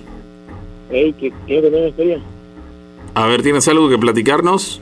Bueno, no es una historia, más bien es una anécdota que me está pasando en estos días. A ver, te escuchamos. ¿Dónde ocurre esto? Es aquí en la colonia México. Aquí en Córdoba, Veracruz, México. De acuerdo. En Córdoba. A ver, ¿ocurre de día, de noche? ¿A qué hora pasa? Es que, haz de cuenta, tengo una panadería abierta y ¿Perdón? apenas estoy empezando. Ah, ok, ok. Y este, últimamente me han estado llegando pedidos pan, pero para velorios. Y son días seguidos. Un día seguido y el otro día, oye, si quiero 50 piezas para un velorio o que para un rezo. Yo digo entre mí, digo, bueno, ¿por qué tantos velorios seguidos? ¿Por qué se está viendo mucha, así que esa sanción de velorios y este rezos? Y este, bueno, ahora sí que, que más extraño porque nunca se, nunca me había pasado eso. He trabajado en panaderías, pero así de velorios y a cada rato y a cada rato y, y así, así, no, así que, que me hace un poco extraño. ¿Qué, qué, tantos, ¿Qué cantidad de pedidos has recibido y en qué tiempo? Pues este, diario, diario, y me, cuenta, me dicen hasta la mañana, quiero 100 piezas para la noche para un velorio. Ah, sí, se las tengo.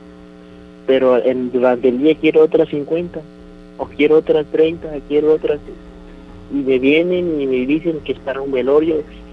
Y yo digo, ¿por qué está habiendo tanto fallecimiento? Sí, lo, lo- lo- lo notas extraño porque aún trabajando en una panadería distinta, en otros lugares, pues sabías que de repente llegan pedidos de este tipo, pero no eran tan frecuentes. Y ahora resulta que en cuanto abres esta, este nuevo proyecto que estás encabezando tú, casualmente en días consecutivos hay pedidos este, numerosos para surtir este, a los velorios. Para la gente que no es de México, les comentamos que aquí en nuestro país, aquí en México, eh, cuando hay una persona fallece, los, eh, las personas reciben en su, en su casa justamente la noche en que esa persona falleció a vecinos, familiares y demás y este y como cortesía se les brinda una taza de café, pues, un pan para poder acompañar el café mismo y por eso es que se hacen este tipo de, de solicitudes, de pedidos a las panaderías o panificadoras para que les surtan en cantidad abundante este, las piezas de pan que requieren para poder cubrir la demanda esa noche de- del velorio. Entonces por eso es que hacen este tipo de, de peticiones de, de- de pedidos de pan en, en las panaderías. Lo extraño del caso es que en este caso han sido muy frecuentes y numerosas este, lo- los pedidos que se han llegado. Sí, sí, sí. es, es extraño.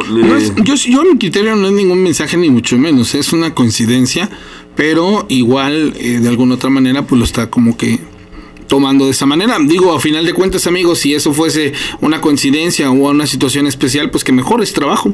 Sí, es trabajo y, y es más para mí, pero lo que se me hace extraño es por qué precisamente para velorio, o sea, Es una, bueno, yo siento que es una coincidencia. Pues, es, ¿eh? es que hay dos maneras de verlo. Puedes verlo como una sim- simple coincidencia, como te comenta la rana, o lo puedes ver como por tu lado, que lo estás viendo un tanto extraño que esté aconteciendo de esa manera. Pero mira, yo por lo menos eh, te invitaría a que lo, lo tomes como te lo sugiere la rana, como una simple coincidencia y no empieces a sentar precedentes en tu cabeza del por qué está ocurriendo esto, porque eh, empiezas a traer las malas energías, las malas vibras, las malas ideas, te estás ya premeditando a tu cabeza, a tu mente, a que posiblemente algo malo pueda ocurrir, en fin, no tiene caso que te anticipes algo que en, este instante, en este instante en la realidad no es verdadero, no es cierto y, y bueno, al estar pensando que puede tener algo de negativo ese tipo de pedidos relativos con, con los relacionados con un velorio, pues me parece que ya está sentando un precedente. Entonces, lo mejor sería que pienses, como dice la rana, es una simple coincidencia y que no va a pasar a mayores. Sí, eso espero que sea una coincidencia y que sí sea. Claro que sí, amigo. Bueno, gracias, feliz noche. Bueno, pues este, gracias. A, ahorita le voy a marcar a esta persona y se queja la chica que dice que no conté su historia bien, pero no te enojes, Mari. Lo que pasa es que está mal redactada, pero Sí, bueno, hay- hay voy que a intentar, sí. voy a intentar darte gusto en ese aspecto. Al- tienes razón. Alguien nos dice por acá, ¿qué tal, Ah. Pavo Rana? Dice, soy velador de un supermercado aquí en Córdoba, un wall, como le dicen en otras partes del mundo, un wall, un supermercado. Aquí en Córdoba, me da el nombre, pero no tiene caso de decirlo. Dice, por las noches se escuchan y se ven muchas cosas en este lugar. Y del departamento de electrónica a juguetería, se ve una niña.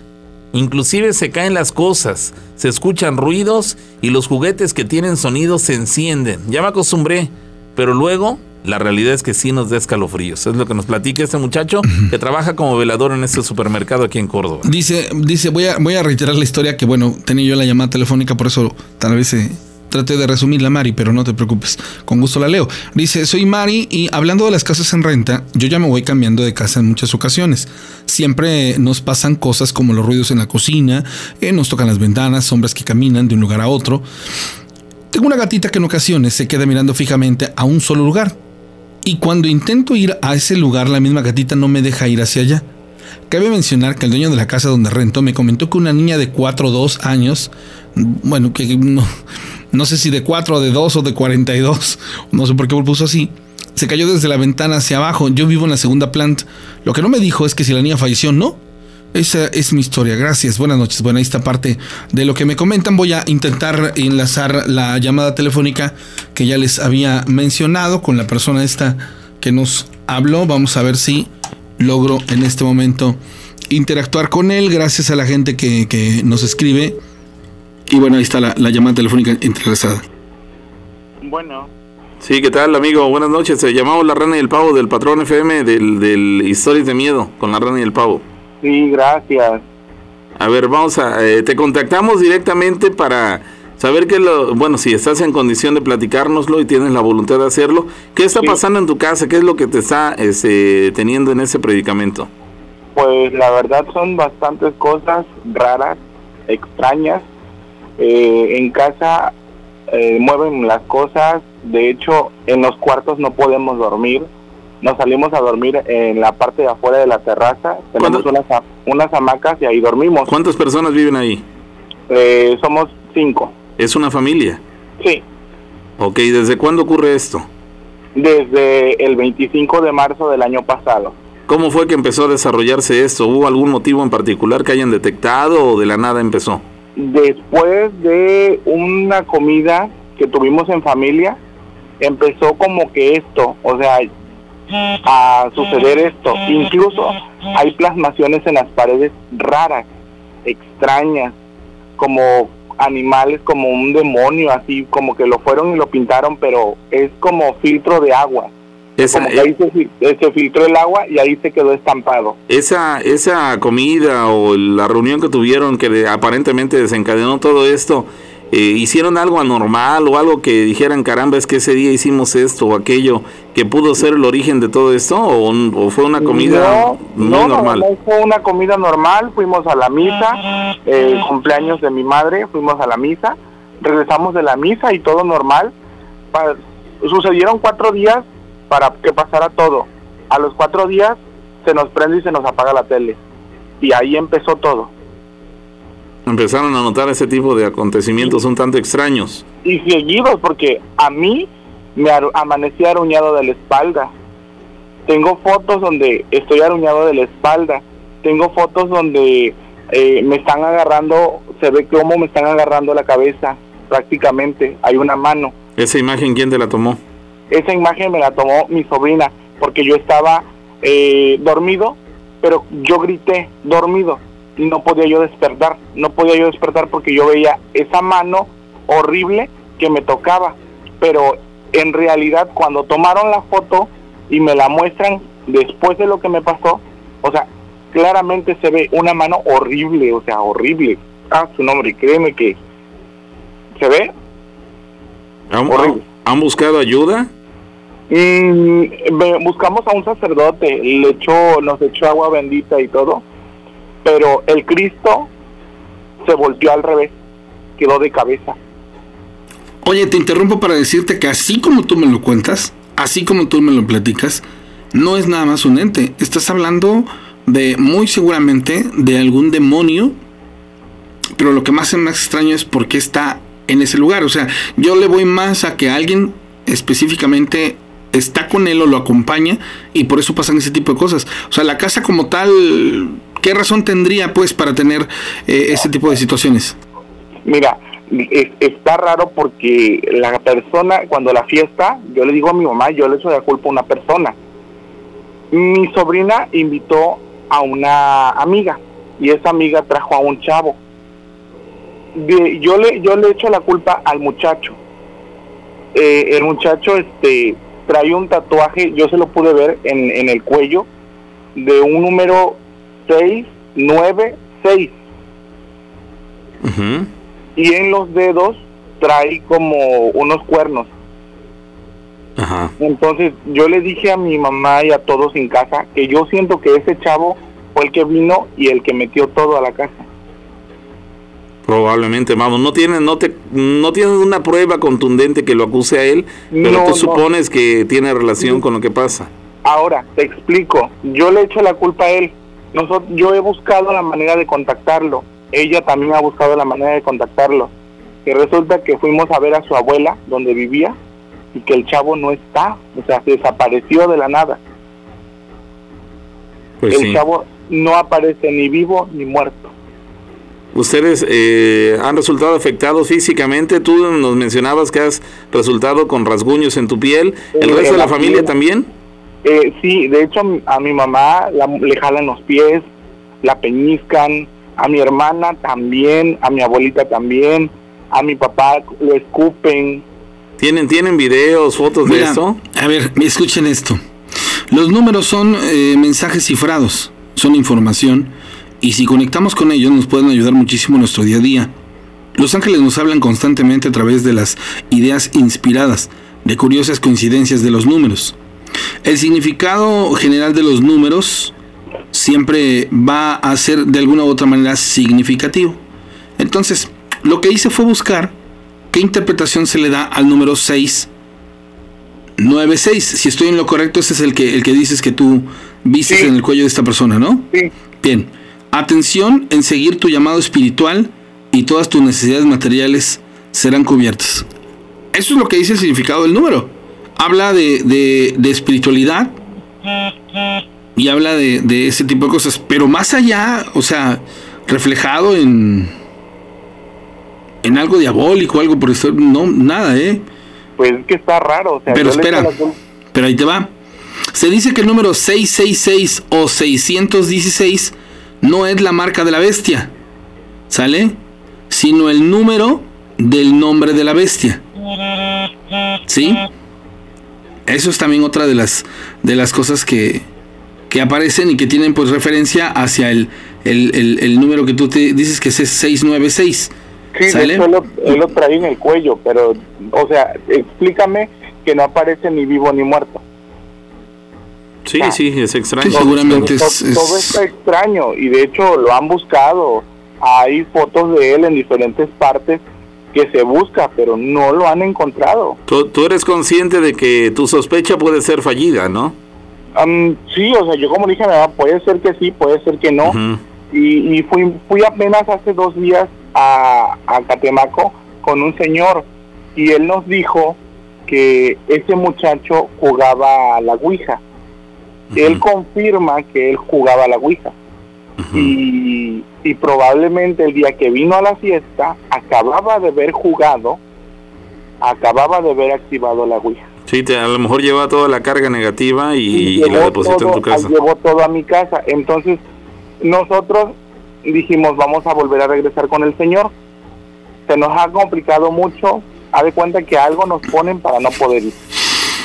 Sí, está bien interesante el, el todo lo que platicas, porque es lo que yo siempre les he dicho.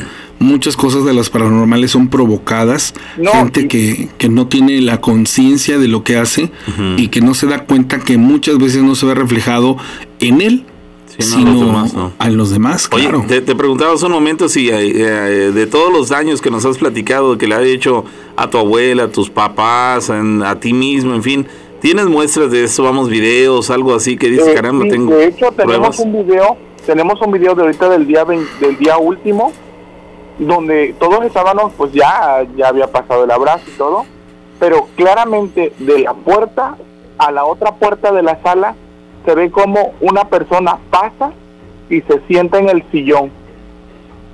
O sea, y está cabrón. De hecho, yo lo mandé al, al portal de Extranormal para que me atendieran, pero no hubo ninguna atención. Se ve clara la silueta y es como una persona como muy vieja, pero tiene como, como la, como que se ve que ropa como vieja. O sea, ahí se le ve claro en la silueta. Oye, antes de ese de esa fecha que nos dijiste hace un rato, ¿no ocurría nada en esa casa? Ante- Antes esa casa, ¿quién habitaba o qué tiempo tienen habitándolo ustedes? ¿Qué era ese lugar? Nosotros también nos cuentan que cuando antes de que mi papá comprara esta casa, aquí en esta casa vivía una persona que le decían la teca, la nahuala la teca, pero nosotros hemos buscado a su familia de la nahuala la teca y nos comentan que ella no era mala, que ella curaba pero con santos. Y nosotros tratamos de, em, ahora sí, hablar con Laura Rivas y nos comentaba ella que probablemente ella todavía no se ha ido y que sigue eh, guardando y cuidando este lugar como si fuera suyo. Entonces ella siente que ella es dueña de esta casa. Entre todo, entre son peras y manzanas, aquí suceden cosas cañonas. Pero tiene lógica, pero ahí ya tiene una lógica, ahí ya tiene una explicación, ya hay un porqué, sería cuestión de indagar y, y pues rascar, ¿no?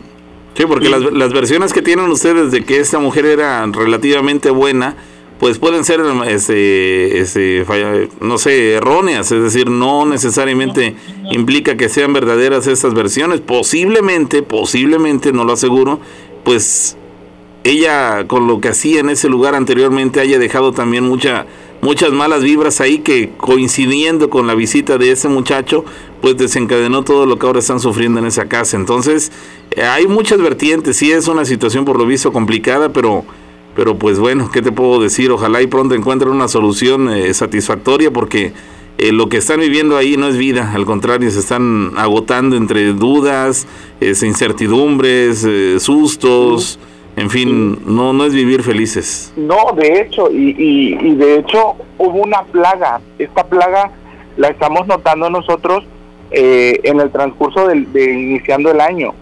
Una plaga muy fuerte, o sea, imagínate que primero empezó mi papá con unas ronchas en el cuerpo, unas pequeñas ronchas. Fuimos al médico y dijimos, pues análisis, análisis, estudios, no tiene nada, no tiene infección, no tiene nada en la piel. Y esas ronchas empezaron a propagar en todo su cuerpo. Ahora empezó mi mamá.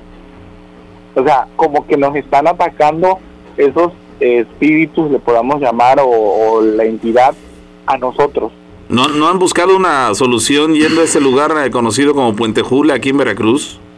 Eh, nos comentaban que ahí hay un exorcista. Pero es que es exorcistas, güey. O sea, aquí no hay una persona enferma, aquí es la casa. Sí, cierto, cierto. Pero bueno, o sea, a lo mejor encuentran a alguien que les pueda ayudar Habría- o habrían, que, en algo. habrían que buscar, ustedes, ¿sabes qué, amigo? Deberían de buscar un- una persona que tenga el don de, de ser medium. Porque si así como tú lo presentas, digo, ahí, ahí te hago dos referencias. Una, la gente que comenta que el número 696 y los círculos van al centro es, es algo demoníaco, que realmente tiene que ver con eso. Hablan de que fuerce la dueña de la propiedad y que no se quiere ir. Hablan la- acerca de, que es un nahual y que a final de cuentas eso no es bueno. ¿sí? O que tal vez hay muchos portales abiertos ahí mismo. Entonces, todo sí tiene una corre- corre- correlatividad. Ahora, te la, te la cuento. Aquí vino una persona a ayudarnos. Se supone que nos ayudó y todo. Puso unas cruces en las entradas de la puerta. Las cruces las, las hizo bien delineadas y todo, como tú quieras. La persona nada más estuvo ocho días viva. Y a los ocho días, a los ocho días nos avisaron. La señora a las que ustedes fueron a ver está muerta. Esas cruces que se ponen de ocote, que se amarran con hilo rojo y que se les reza, se ponen atrás de las puertas para evitar que ingresen entes a al lugar. Mira nada más cómo estoy tú de los escalofríos. Sí. Oye, qué fuerte. Sí, de hecho es muy fuerte. Yo aquí estoy afuera de mi casa porque yo no entro ahorita a la casa. No, yo no entro. ¿Y el resto de tu familia?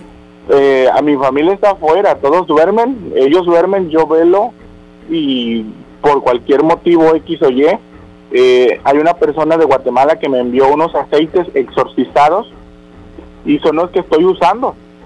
Cuando yo siento que, porque ya ahora como que, o sea, algo me, algo siento que si ese ente va a tocar a alguno de mi familia, mm, no sé si será algo que me avisa o algo, pero voy por el aceite y lo le pongo el aceite en las manos y en la cabeza antes de que pase. Caramba, pues. Que es una protección. Sí, al final sí, de en cierto modo te está ayudando, pero caramba, lo que está ocurriendo ahí para, aparentemente es eh, de tintes superiores y, y si requieres ayuda, pues no sé, ¿qué te puedo de hecho, decir? De hecho, yo te comento, el pozo, el pozo que está aquí lo tapamos, lo cancelamos definitivamente lo rellenamos de tierra porque nos decían que por ahí también hay un portal abierto. Sí, sí, es lo que también se habla de los pozos. Ya lo cerramos, ya lo cerramos, le echamos tierra, basura y está cerrado. Bueno, pues ojalá y, y puedas encontrar una solución este, ante todo lo que les está pasando, porque no es vida lo que están viviendo y, y eh, si la encuentras, ojalá y puedas compartir con nosotros esa solución. De verdad hacemos votos desde aquí a la distancia para que puedas encontrar una, una salida ante todo lo Una que están encontrando y este y si la encuentras mejor aún la puedes compartir porque probablemente tú no seas la única persona que está pasando por una situación similar. Sí, de hecho, si gustan, yo les puedo proporcionar las fotos y ustedes las pueden ver, están claras las imágenes, calcadas las siluetas, o sea, de cuenta que alguien las calcó, pero no, o sea, claro se ve. Atrás de mí hay alguien parado y atrás de mi familia hay entidades que como que las están atacando, las están observando. Dicen que, dice, dice un, un mensaje que llega aquí que inclusive el ente ya está apoderado de tu casa. Es, es lo que me dice Laura Rivas, que está apoderado y que no se quiere ir. Caramba, pues no sé. Ojalá. fuerte. Amigo, gracias. Sí. Qué buena onda que solución, contestaste. amigo. Que tengas buenas noches, hasta luego, gracias. Oye, esto está bien fuerte. Sí, Oh, es- he es- escuchado historias. Es difícil, ¿no? Porque, cuan- porque uno quisiera, ¿qué más daría por ayudarlo? Pero de repente faltan este opciones o de repente darle una idea, ¿sabes qué? Tal persona te puede ayudar o tal eh, cual tales personas. El, sobra decir que, que el hacer oración seguramente ayudarán mucho, pero bueno, eso en ocasiones no es eh, suficiente y No, se no, requiere no. de personas expertas en el tema. Sí, sí, sobre todo por las condiciones en las que está. Dice, hola, ¿qué tal? Les cuento algo de lo que últimamente ha estado ocurriendo. En el lugar donde vivo, de inicio, fue en domingo. Habíamos ido a una fiesta de mi mamá y yo y hasta el momento todo bien. Al siguiente día nos comentó mi papá que vieron a un hombre en el patio y que por tal motivo, por ser una persona desconocida, los perros estaban muy inquietos y se les cerraban mucho donde se dio el caso de que uno de los perros lo jalaba del pantalón y esa persona no hacía por quitárselo. Es más, hasta ahí se quedó. Inclusive ahí también dejamos el tema. Todos creímos que pudo haber eh, sido una persona bajo los influjos del alcohol. Sin embargo, mi mamá vio a un hombre aproximadamente y tiene un mes al lado de una camioneta, pero no daba a la cara, sino que se pegaba mucho a la puerta con la intención de que no se le reconociera. Después nosotros estábamos acostadas y escuchamos unos pasos. Es más, creímos que era mi hermano, pero no fue así. Tendrá como 15 días que los perros atacaban a algo o a alguien. Y empezamos a escuchar como si hubieran agarrado un pato o una gallina porque aleteaba muy fuerte. Los perros estaban muy desesperados y andaban a las carreras y no paraban. A lo que mi mamá se levantó y prendió el foco de la esquina, pero ni así. La verdad fue una noche muy pesada de sábado para domingo, aproximadamente a las 12.40 cuando comenzó todo. Hablando con los vecinos, nos comentó una tía que en los pinos que están en el patio vieron que salió alguien, pero no lo pudieron reconocer. Y pues aparte los vecinos del lugar, la gente del lugar donde radicó varios dicen que igual lo ven siempre en la madrugada, pero lo extraño, raro, es que este personaje nunca da la cara. Simplemente se ve la forma de un hombre y como de medio cuerpo para abajo. Esta es mi historia. ¿Qué razón tendría para no... Ah, sonó que fuerte también. Sí, sí, la verdad es que hay historias que nos dejan así boquiabiertos y sorprendidos por, por la complejidad de, los hechos. Ahí nos dice, buen día, Pavo Rana. Dice, fíjate que cada vez que sueño con mi señor padre ya fallecido, me protege o por lo menos pone sobre aviso de algo que me va a suceder. Tan es así que el año pasado, esperando el fin de año, platicando en la mesa con la familia, le pregunté a mi hermano si aún tenía la fotografía de papá que edité cuando murió. Respondiéndome mi hermano que aún sí, que aún la conserva, y respondiéndole yo que este, inclusive en ese momento lo había dejado en la casa, refiriéndome a mi papá, y nos tomamos fotografías del recuerdo de fin de año. Y donde con posteridad nos damos cuenta que se aprecia el rostro de mi papá en la manga de mi camisa que portaba esa noche. Lo más extraño es que el rostro es el mismo al que hago referencia en la foto cuando murió. Saludos desde la zona sur de Veracruz. Sí, son cuestiones un tanto extrañas que, caramba, cuando las personas como tú se encuentran con, con ese tipo de coincidencias, justamente el, el, mismo rostro de la imagen que editaste aparece en otra fotografía que se tomaron hace apenas unos días en la noche de fin de año. Entonces, dices, caramba, ¿por qué esta imagen de él, su rostro de él, aparece en, el, en tu manga, en la manga de la camisa que portabas ese día, en la fotografía que, se tomaron. Pero bueno, son, son historias que hasta, hasta que las escuchamos, porque gente como tú nos la cuenta, es como las podemos creer o entender. Pero bueno. Dice, esta historia es de terror, eh, me pasó a José y a Carlos. José y Carlos son nombres ficticios. Bien, voy a platicar la historia. Carlos era amante de la cacería y un día nos invitó de fin de semana a ir de casa, así que José y yo decidimos ir a un fin de semana. Llegamos a las 8 de la noche a un pueblo llamado Toyac. Esto está aquí en Veracruz. Bueno, ese día emprendimos la travesía y nos adentramos al cerro a cazar animales. Pero cuando llegamos al lugar para empezar la cacería, Carlos se percató que había olvidado sus botas de caza. Estas son de cuero grueso para evitar picaduras de serpiente. Él sabía que ese lugar o en ese lugar había muchas serpientes, así que decidió que él se pondría unos cachos de lámina simplemente para protección de las picaduras de serpientes. Bueno, el chiste es que al pasar las horas y adentrarnos al cerro, él se venía quedando muy atrasado porque le lastimaba la lámina a los tobillos y parte de la espinilla. Nos dieron las 3 de la mañana y no cazamos nada.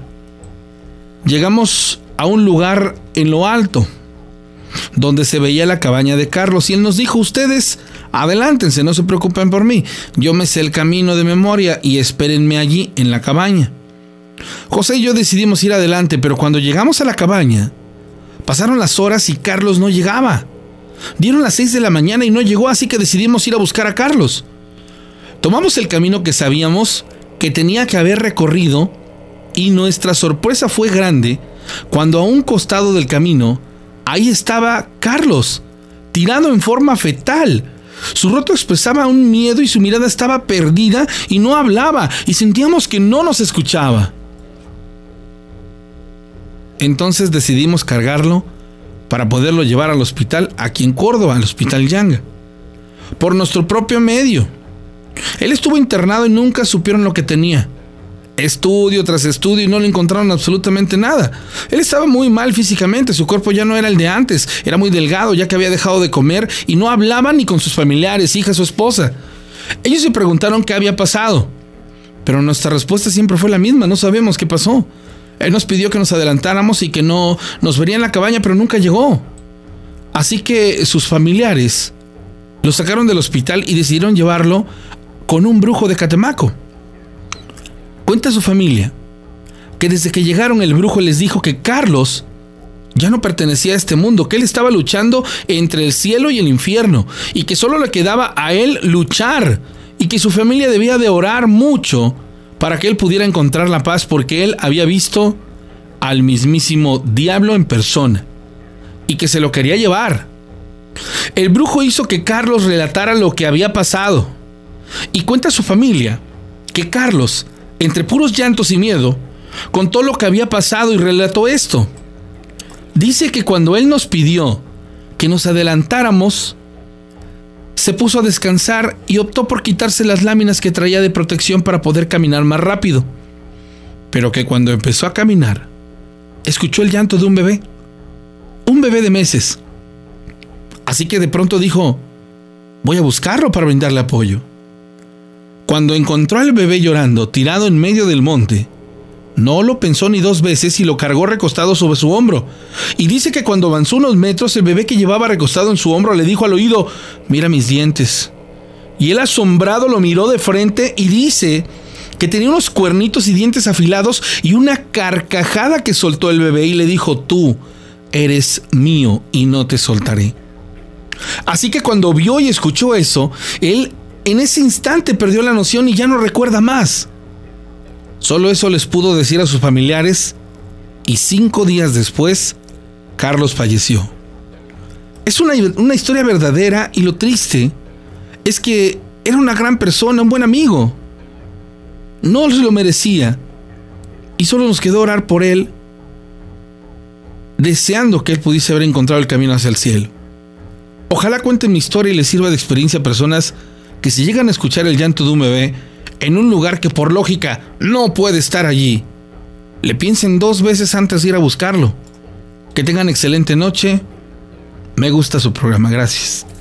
Es la historia, señores. Alguien, Oh. alguien por acá en, la- en las- en los comentarios de Facebook dicen que esa historia ya la habían contado hace algunas temporadas atrás. Pero bueno, como dicen otras personas también, este, no toda la gente, todo el auditorio supo de esa historia hace algún tiempo. Yo no la recuerdo sinceramente, pero bueno. No, yo recuerdo una historia similar en la Sí. carretera hacia Puebla. Ah, bueno, recuerdo sí, una, una sí. historia similar en la carretera hacia Cosamaloapan. Sí, eso sí. Una historia eh, en diferentes. Lo del bebé, lo del Exacto. niño. Lo del bebé es igual. Pero esto aquí es Hay- hay- dos personas dicen que este ya lo habíamos contado, pero también coinciden otras personas en que, que vale la pena volverle a escuchar porque seguramente muchas otras tantas personas no la habían escuchado en esas eh, temporadas pasadas. Bueno, dicen eh, más de los mensajes que nos están haciendo llegar, gracias. Son más de 400 personas las que están conectadas con nosotros en este momento a través del Facebook, en nuestra página Historias de Miedo con la Rana y el Pavo. Recordar a toda la gente que este audio lo van a poder eh, tener disponible dentro de unas horas más en Spotify y en diferentes plataformas para, para que lo puedan eh, escuchar íntegramente. También va a estar disponible el video que ustedes están viendo en ese instante, va a estar disponible en YouTube. Entonces ahí les vamos a dar eh, los, los detalles, la información la vamos a dar a conocer aquí en nuestro Facebook para que no pierdan detalle de cada uno de los programas que tenemos ya en esta, la séptima temporada de las historias de miedo con la rana y el pavo, que se emite desde la ciudad de Córdoba, Veracruz, en México. El agradecimiento a toda la gente que nos sigue en otras partes del mundo. Gracias a toda la gente que nos sigue en Estados Unidos, en Sudamérica, inclusive en Europa también nos siguen, nos acompañan por allá. Así que gracias a todas estas personas que inclusive sin hablar nuestro idioma, eh, se han enterado del programa eh, por otras personas y bueno, tienen a bien por casualidad en ocasiones, por curiosidad, el, seguirnos. Así que gracias a toda la gente. La invitación para que nos hagan llegar sus WhatsApps 271-704-4400. Dice, soy de Córdoba, no digo mi nombre por pena. Buenas noches chicos, el jueves pasado fui a dejar a mi niña a la escuela, regresé a mi casa, me acosté a dormir con mi niña. Pasó un ratito, desperté y no me podía mover. Intentaba gritar y no podía. Mi niña andaba corriendo en la casa, se sentía muy feo, horrible, tenía mucho miedo. Estaba sola. Mi esposo se había ido a trabajar. Lo único que hice fue tranquilizarme, cerrar los ojos y empezar a rezar. Pasó el rato. Cuando pude pararme, corrí a abrazar a mi niña. Ella tiene dos añitos. En la tarde le conté a mi esposo cuando él regresó y me dijo entonces que lo que había experimentado era que se me había subido el muerto. Lo curioso es que fue después de las 8 de la mañana. Sí, en plena mañana. Sí, lo, lo hemos platicado que aunque, si bien es cierto, la mayor parte de los acontecimientos paranormales ocurren durante las noches o en plena madrugada, aprovechando la oscuridad y el misticismo que tiene eh, la, la noche, eso no es exclusivo de las noches. También en el día ocurren fenómenos paranormales, aunque en menor proporción, en menor, menor medida que lo que ocurre en las noches, pero también se pasa durante el día y eso es lo que de repente nos deja también boquiabiertos por el hecho de saber que, que ese tipo de fenómenos no respetan hora, ni lugar, ni, ni, ni nada absolutamente. Se pueden presentar en cualquier momento, aparentemente, y a cualquier hora. Así que ahí están las historias, señores. Gracias por compartirlas. Gracias a toda la gente que se está reportando con nosotros. Dice, quiero contarles una historia que me platicó un familiar. Mi abuelo trabajaba en el campo y nos platicó que cuando le tocaba ir a trabajar a un cerro, siempre pasaba por enfrente de una cueva que está muy oscura, que el viento que sale de ahí es muy frío. Una ocasión, él se le hizo tarde y tuvo que pasar por enfrente de la cueva. Y con tan solo una lámpara en la mano y ya casi llegando a la cueva, empezó a escuchar ruidos, pisadas de algún animal grande, pero no le tomó importancia. Siguió caminando, pero para su sorpresa, cuando pasó justo frente de la cueva, al alumbrar con la lámpara enfrente, vio a un toro parado, pero no tenía un pie y tampoco tenía ojos. Al acercarse más al animal, el toro corrió muy rápido hasta perderse dentro de la cueva, pero lo más raro fue que como pudo correr más rápido si no tenía un pie, una pata. Y lo peor, no tenía ojos. ¿Cómo pudo ver en la oscuridad? Esta es mi historia y espero que la puedan leer al aire y que alguien me pueda decir qué cosa era este animal desde la costa del mexicano. Si darle una respuesta concreta de qué fue, no. Sería divagar y, mentirte. Vamos, no podemos decirte con claridad qué fue ese, lo que o quiere ese toro, pero bueno, ante los ojos de todos queda en evidencia que fue algo maligno, si no es que maligno el que se manifestó de esa manera y este y queda claro que no requiere de ojos para, para ver ni tener las cuatro patas para poder andar, es, es decir, es un ser que, que tiene habilidades demoníacas que le permiten poder ver, trasladarse, convertirse y hacer cuanta cosa, porque bueno, también es un, es un ser poderoso, hay que decirlo como tal, que se, que se inclinó por el lado maligno, por el lado del mal, y que se, y al cual hay que respetar, digo, finalmente no, no perdemos nada, ni estamos este, favoreciéndolo en absolutamente nada por el solo hecho de, de aceptar que es un ser poderoso, cierto, pero que merece nuestro respeto y simplemente no, no meternos con él en ningún sentido y pues hacer las cosas como se debe para, para no vernos inmersos en una situación complicada. Dice, quiero contar una historia, yo soy de Tezonapa, Veracruz, pero trabajo en Sonora, en, en Hermosillo, para una mina llamada La Colorada. Esto hace cuatro meses que me pasó. Manejo maquinaria pesada, unos camiones que se llaman yucles. Una noche, mi camión entró al taller y no iba a salir en toda la noche. Entonces me llevaron a un área de descanso donde podemos dormir los que no tenemos máquina. Perdón. Pero como Ese, esa historia la platicamos la semana pasada, pero bueno, si quieres platícala. Platícala adelante, pero la platiqué yo la semana pasada que nos la hizo llegar. Ah, ok, ya, ya se contó. Sí, sí, ya la platicamos la semana pasada, sí, sí. Yo lo comento porque... Si quieres terminarla nada más, lo que te recuerdas. ad- no, adelante, adelante, cuéntala porque seguramente habrá personas que no la escucharon.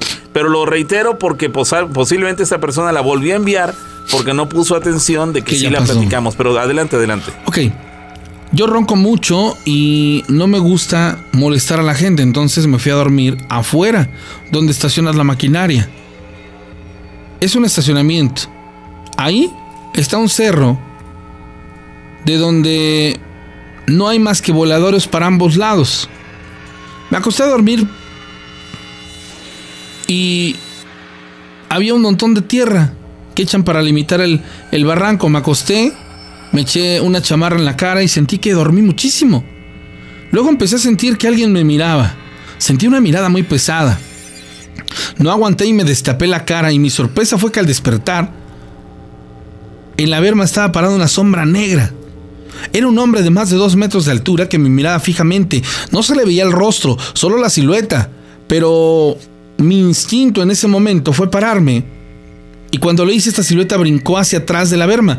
Y yo corrí a ver hacia dónde había saltado, pero recordé que no había más que un voladero. Así que, simple y sencillamente, me detuve, me dio miedo y me metí.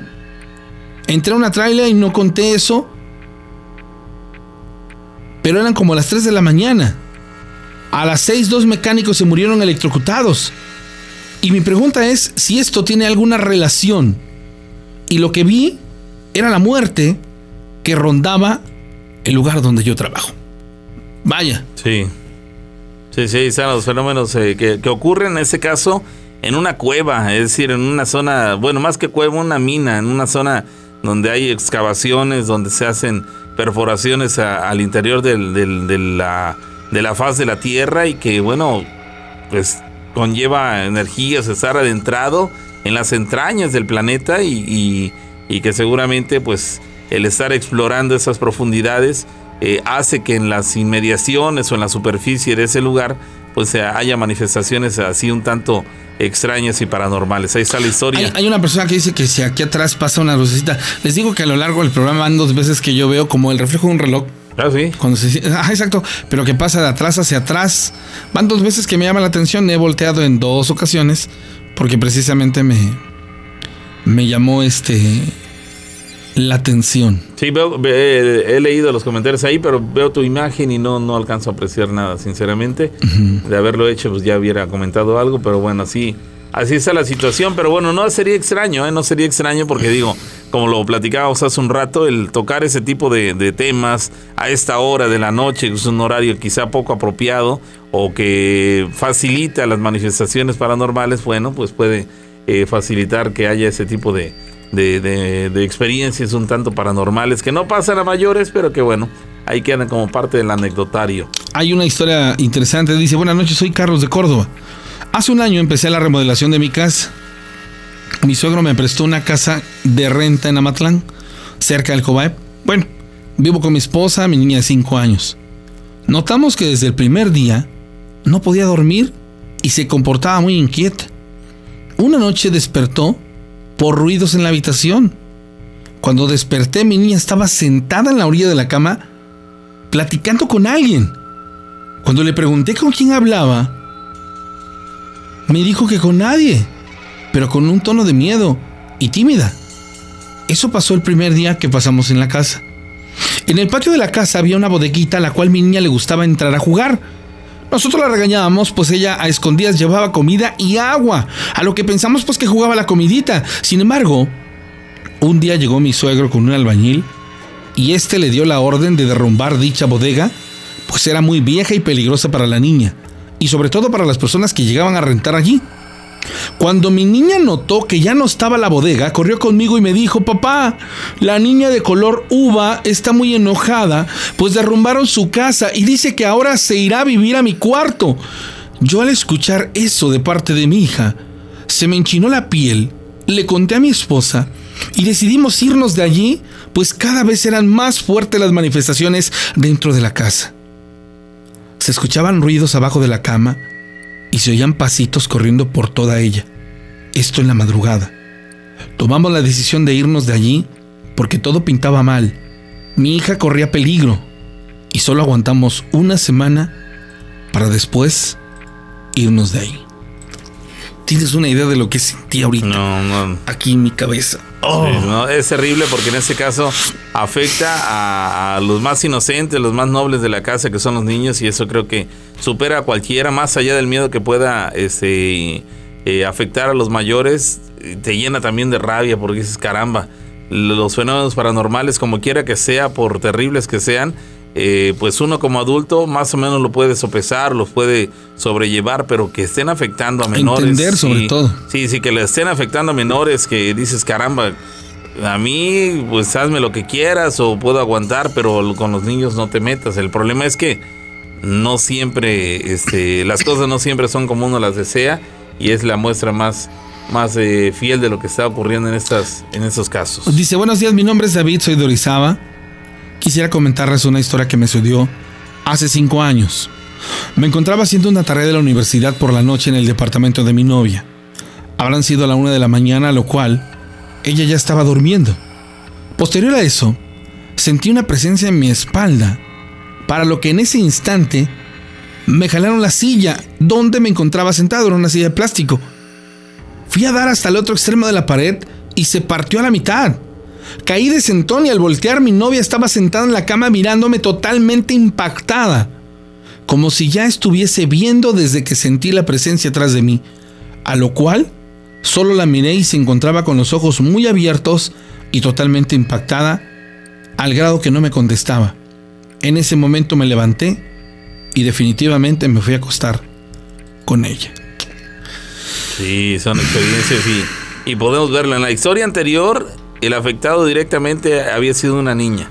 Ahora estamos hablando de unas parejas ya mayores, jóvenes en plenitud de facultades que no tendrían por qué sobrepasar o vivir ese tipo de experiencias y sin embargo las tienen. Es decir, no solamente afecta a inocentes eh, pequeños, sino también a hombres en, en plena madurez o, o, inclusive hasta ancianos, también lo hemos sabido. Entonces, este, es una situación totalmente extraña esto de los fenómenos paranormales, eh, las experiencias, las... Eh, eh, vivencias que tienen algunas personas son terribles en algunos casos y en otras cosas pues simplemente este pues no no no hay, no hay en la mayor parte de los casos no hay explicación. Este dice por acá que otra vez pasó la luz rana este no van a poder dormir si se vio una luz pero bueno son varias personas que están manifestando sus opiniones a través de nuestro eh, la transmisión que hacemos en Facebook de historias de miedo con la rana y el pavo. Así que bueno, ya estamos en la recta final, señoras y señores. Dice por acá, ¿alguna vez han ido al, a la normal de Perote? Ese es un lugar muy paranormal aquí en el estado de Veracruz, es lo que nos dice este, este chavo. Eric VP dice que la normal de Perote es un lugar que engloba este, mucho misticismo y, y cuestiones paranormales. Y bueno, eh, alguien se comunica con nosotros, eh, nosotros desde Chicago, Illinois, allá en Estados Unidos. Gracias. Y bueno, para el resto de gente que ahí están acompañándonos, el agradecimiento por estarlo haciendo. Una de las últimas historias dice, no sé, a- hace unos meses soñé con mi papá, a los 15 días murió. Hace un mes soñé con él otra vez y el día 31 murió su mamá. Cuando sueño con alguna persona conocida, siempre le pasa algo o algún familiar de esa persona. La gente cuando lo platico se ríe, pero tengo ese, esa situación. Es, es- es- eso es parte de, de la naturaleza del ser humano, ¿eh? Se los puedo decir así. eh, algunos tienen ese don, que es la clarividencia, algunos tienen ese don, y, y es increíble, ¿eh? Mira, hay varias personas que siguen diciendo, hablando de una luz y demás. ¿Sabes qué se me ocurre que puede, eh, que tiene que ver con el hecho de que tú estás moviendo tu, tu- tu celular? Si quieres eh, moverlo de izquierda a derecha a la altura del ratón y, y retraerlo hacia ti, y eh, moverlo de izquierda a derecha, para que las personas vean en el reflejo que tienes en el, en el vidrio que tienes detrás de ti, si ese puede ser el motivo por lo cual este, ven una luz en el, en el eh, vidrio que está detrás de ti. Para es que, que, les quede mira, claro. por ejemplo, yo para, para esto, ahí, ahí eh, esa luz está, mira, la luz se mueve, pero yo tengo el, el- el teléfono fijo. Ahí yo lo estoy moviendo, moviendo, moviendo, moviendo, moviendo. No, pero tómalo, tómalo y haz esto. Haz esto, muévelo de aquí para acá, ándale, hazlo así, de aquí para acá, pero trata de encenderlo. Mantén, activa la pantalla para que se vea. No, el pero brillo. entonces no se va a reflejar. No, eh, enciende la pantalla porque yo ahorita que hiciste el movimiento ese, yo, mira, ahí está. Y yo sí estoy viendo. Ah, no, pues sí, pero ves el reflejo de mi celular. Ajá, por eso es lo que yo les comento a ellos, que probablemente lo que ellos están viendo sea el reflejo de tu celular. Entonces yo... por- No, pero lo que yo vi es, es que mira, es la pantalla de mi celular es roja. O sea, no se ve esto, se ve un, un reflejo como un destello de cuando un reloj se enciende, pero se ve atrás, o sea, no aquí. Bueno. Mira. Ahí está. Yo, yo quiero pensar que eso, que, que sí es el celular. Y hay varias personas que eh, dicen que sí, que, que sí es su celular. No, y ojalá y sea el bueno, celular. sí, ojalá y sea su celular. Señores, Pero bueno. hemos llegado a la parte final del programa. Ha sido muy largo, en mi parecer, el programa más largo que he experimentado en todas estas temporadas. No sé Mm. por qué. Fueron muchísimas historias. Agradezco a las personas que en Spotify nos siguen, para las personas que nos van a ver también en, en la transmisión de YouTube. Y, y, bueno, pues a la, a la gente que aguantó hasta este punto en, en Facebook Live, gracias de verdad. No me queda más que decirles, nos escuchamos en el tercer programa de la séptima temporada, próximo miércoles, en este en esta frecuencia, la misma, el 94.5 FM, y por supuesto en las diferentes plataformas que tenemos, en, en podcast de Google, en los podcasts de, de, de Mac, bueno, en este caso de, de Apple, iTunes, y bueno, iTunes, entonces... Yo soy César René Morales La Rana, el que levanta la mano en la transmisión. Del lado derecho posiblemente me esté usted viendo. César René Morales La Rana. Y a mi lado izquierdo está Sí, yo soy Pablo César Monsalve, señoras y señores. Qué bueno que nos han acompañado una vez más. La segunda emisión de la séptima temporada de las historias de miedo con la rana y el pavo. Llegamos al final, pero bueno, este video va a quedar disponible aquí en el Facebook de historias de miedo con la rana y el pavo. Compártanlo para que más personas se sigan sumando a la familia de las historias de miedo. Y bueno, ya les daremos a conocer en nuestra página en, YouTube para que también puedan eh, tener la disponibilidad del video que, que acabamos de emitir aquí por Facebook. Así que bueno, mientras tanto, pásenla bien. Nos saludamos la próxima semana.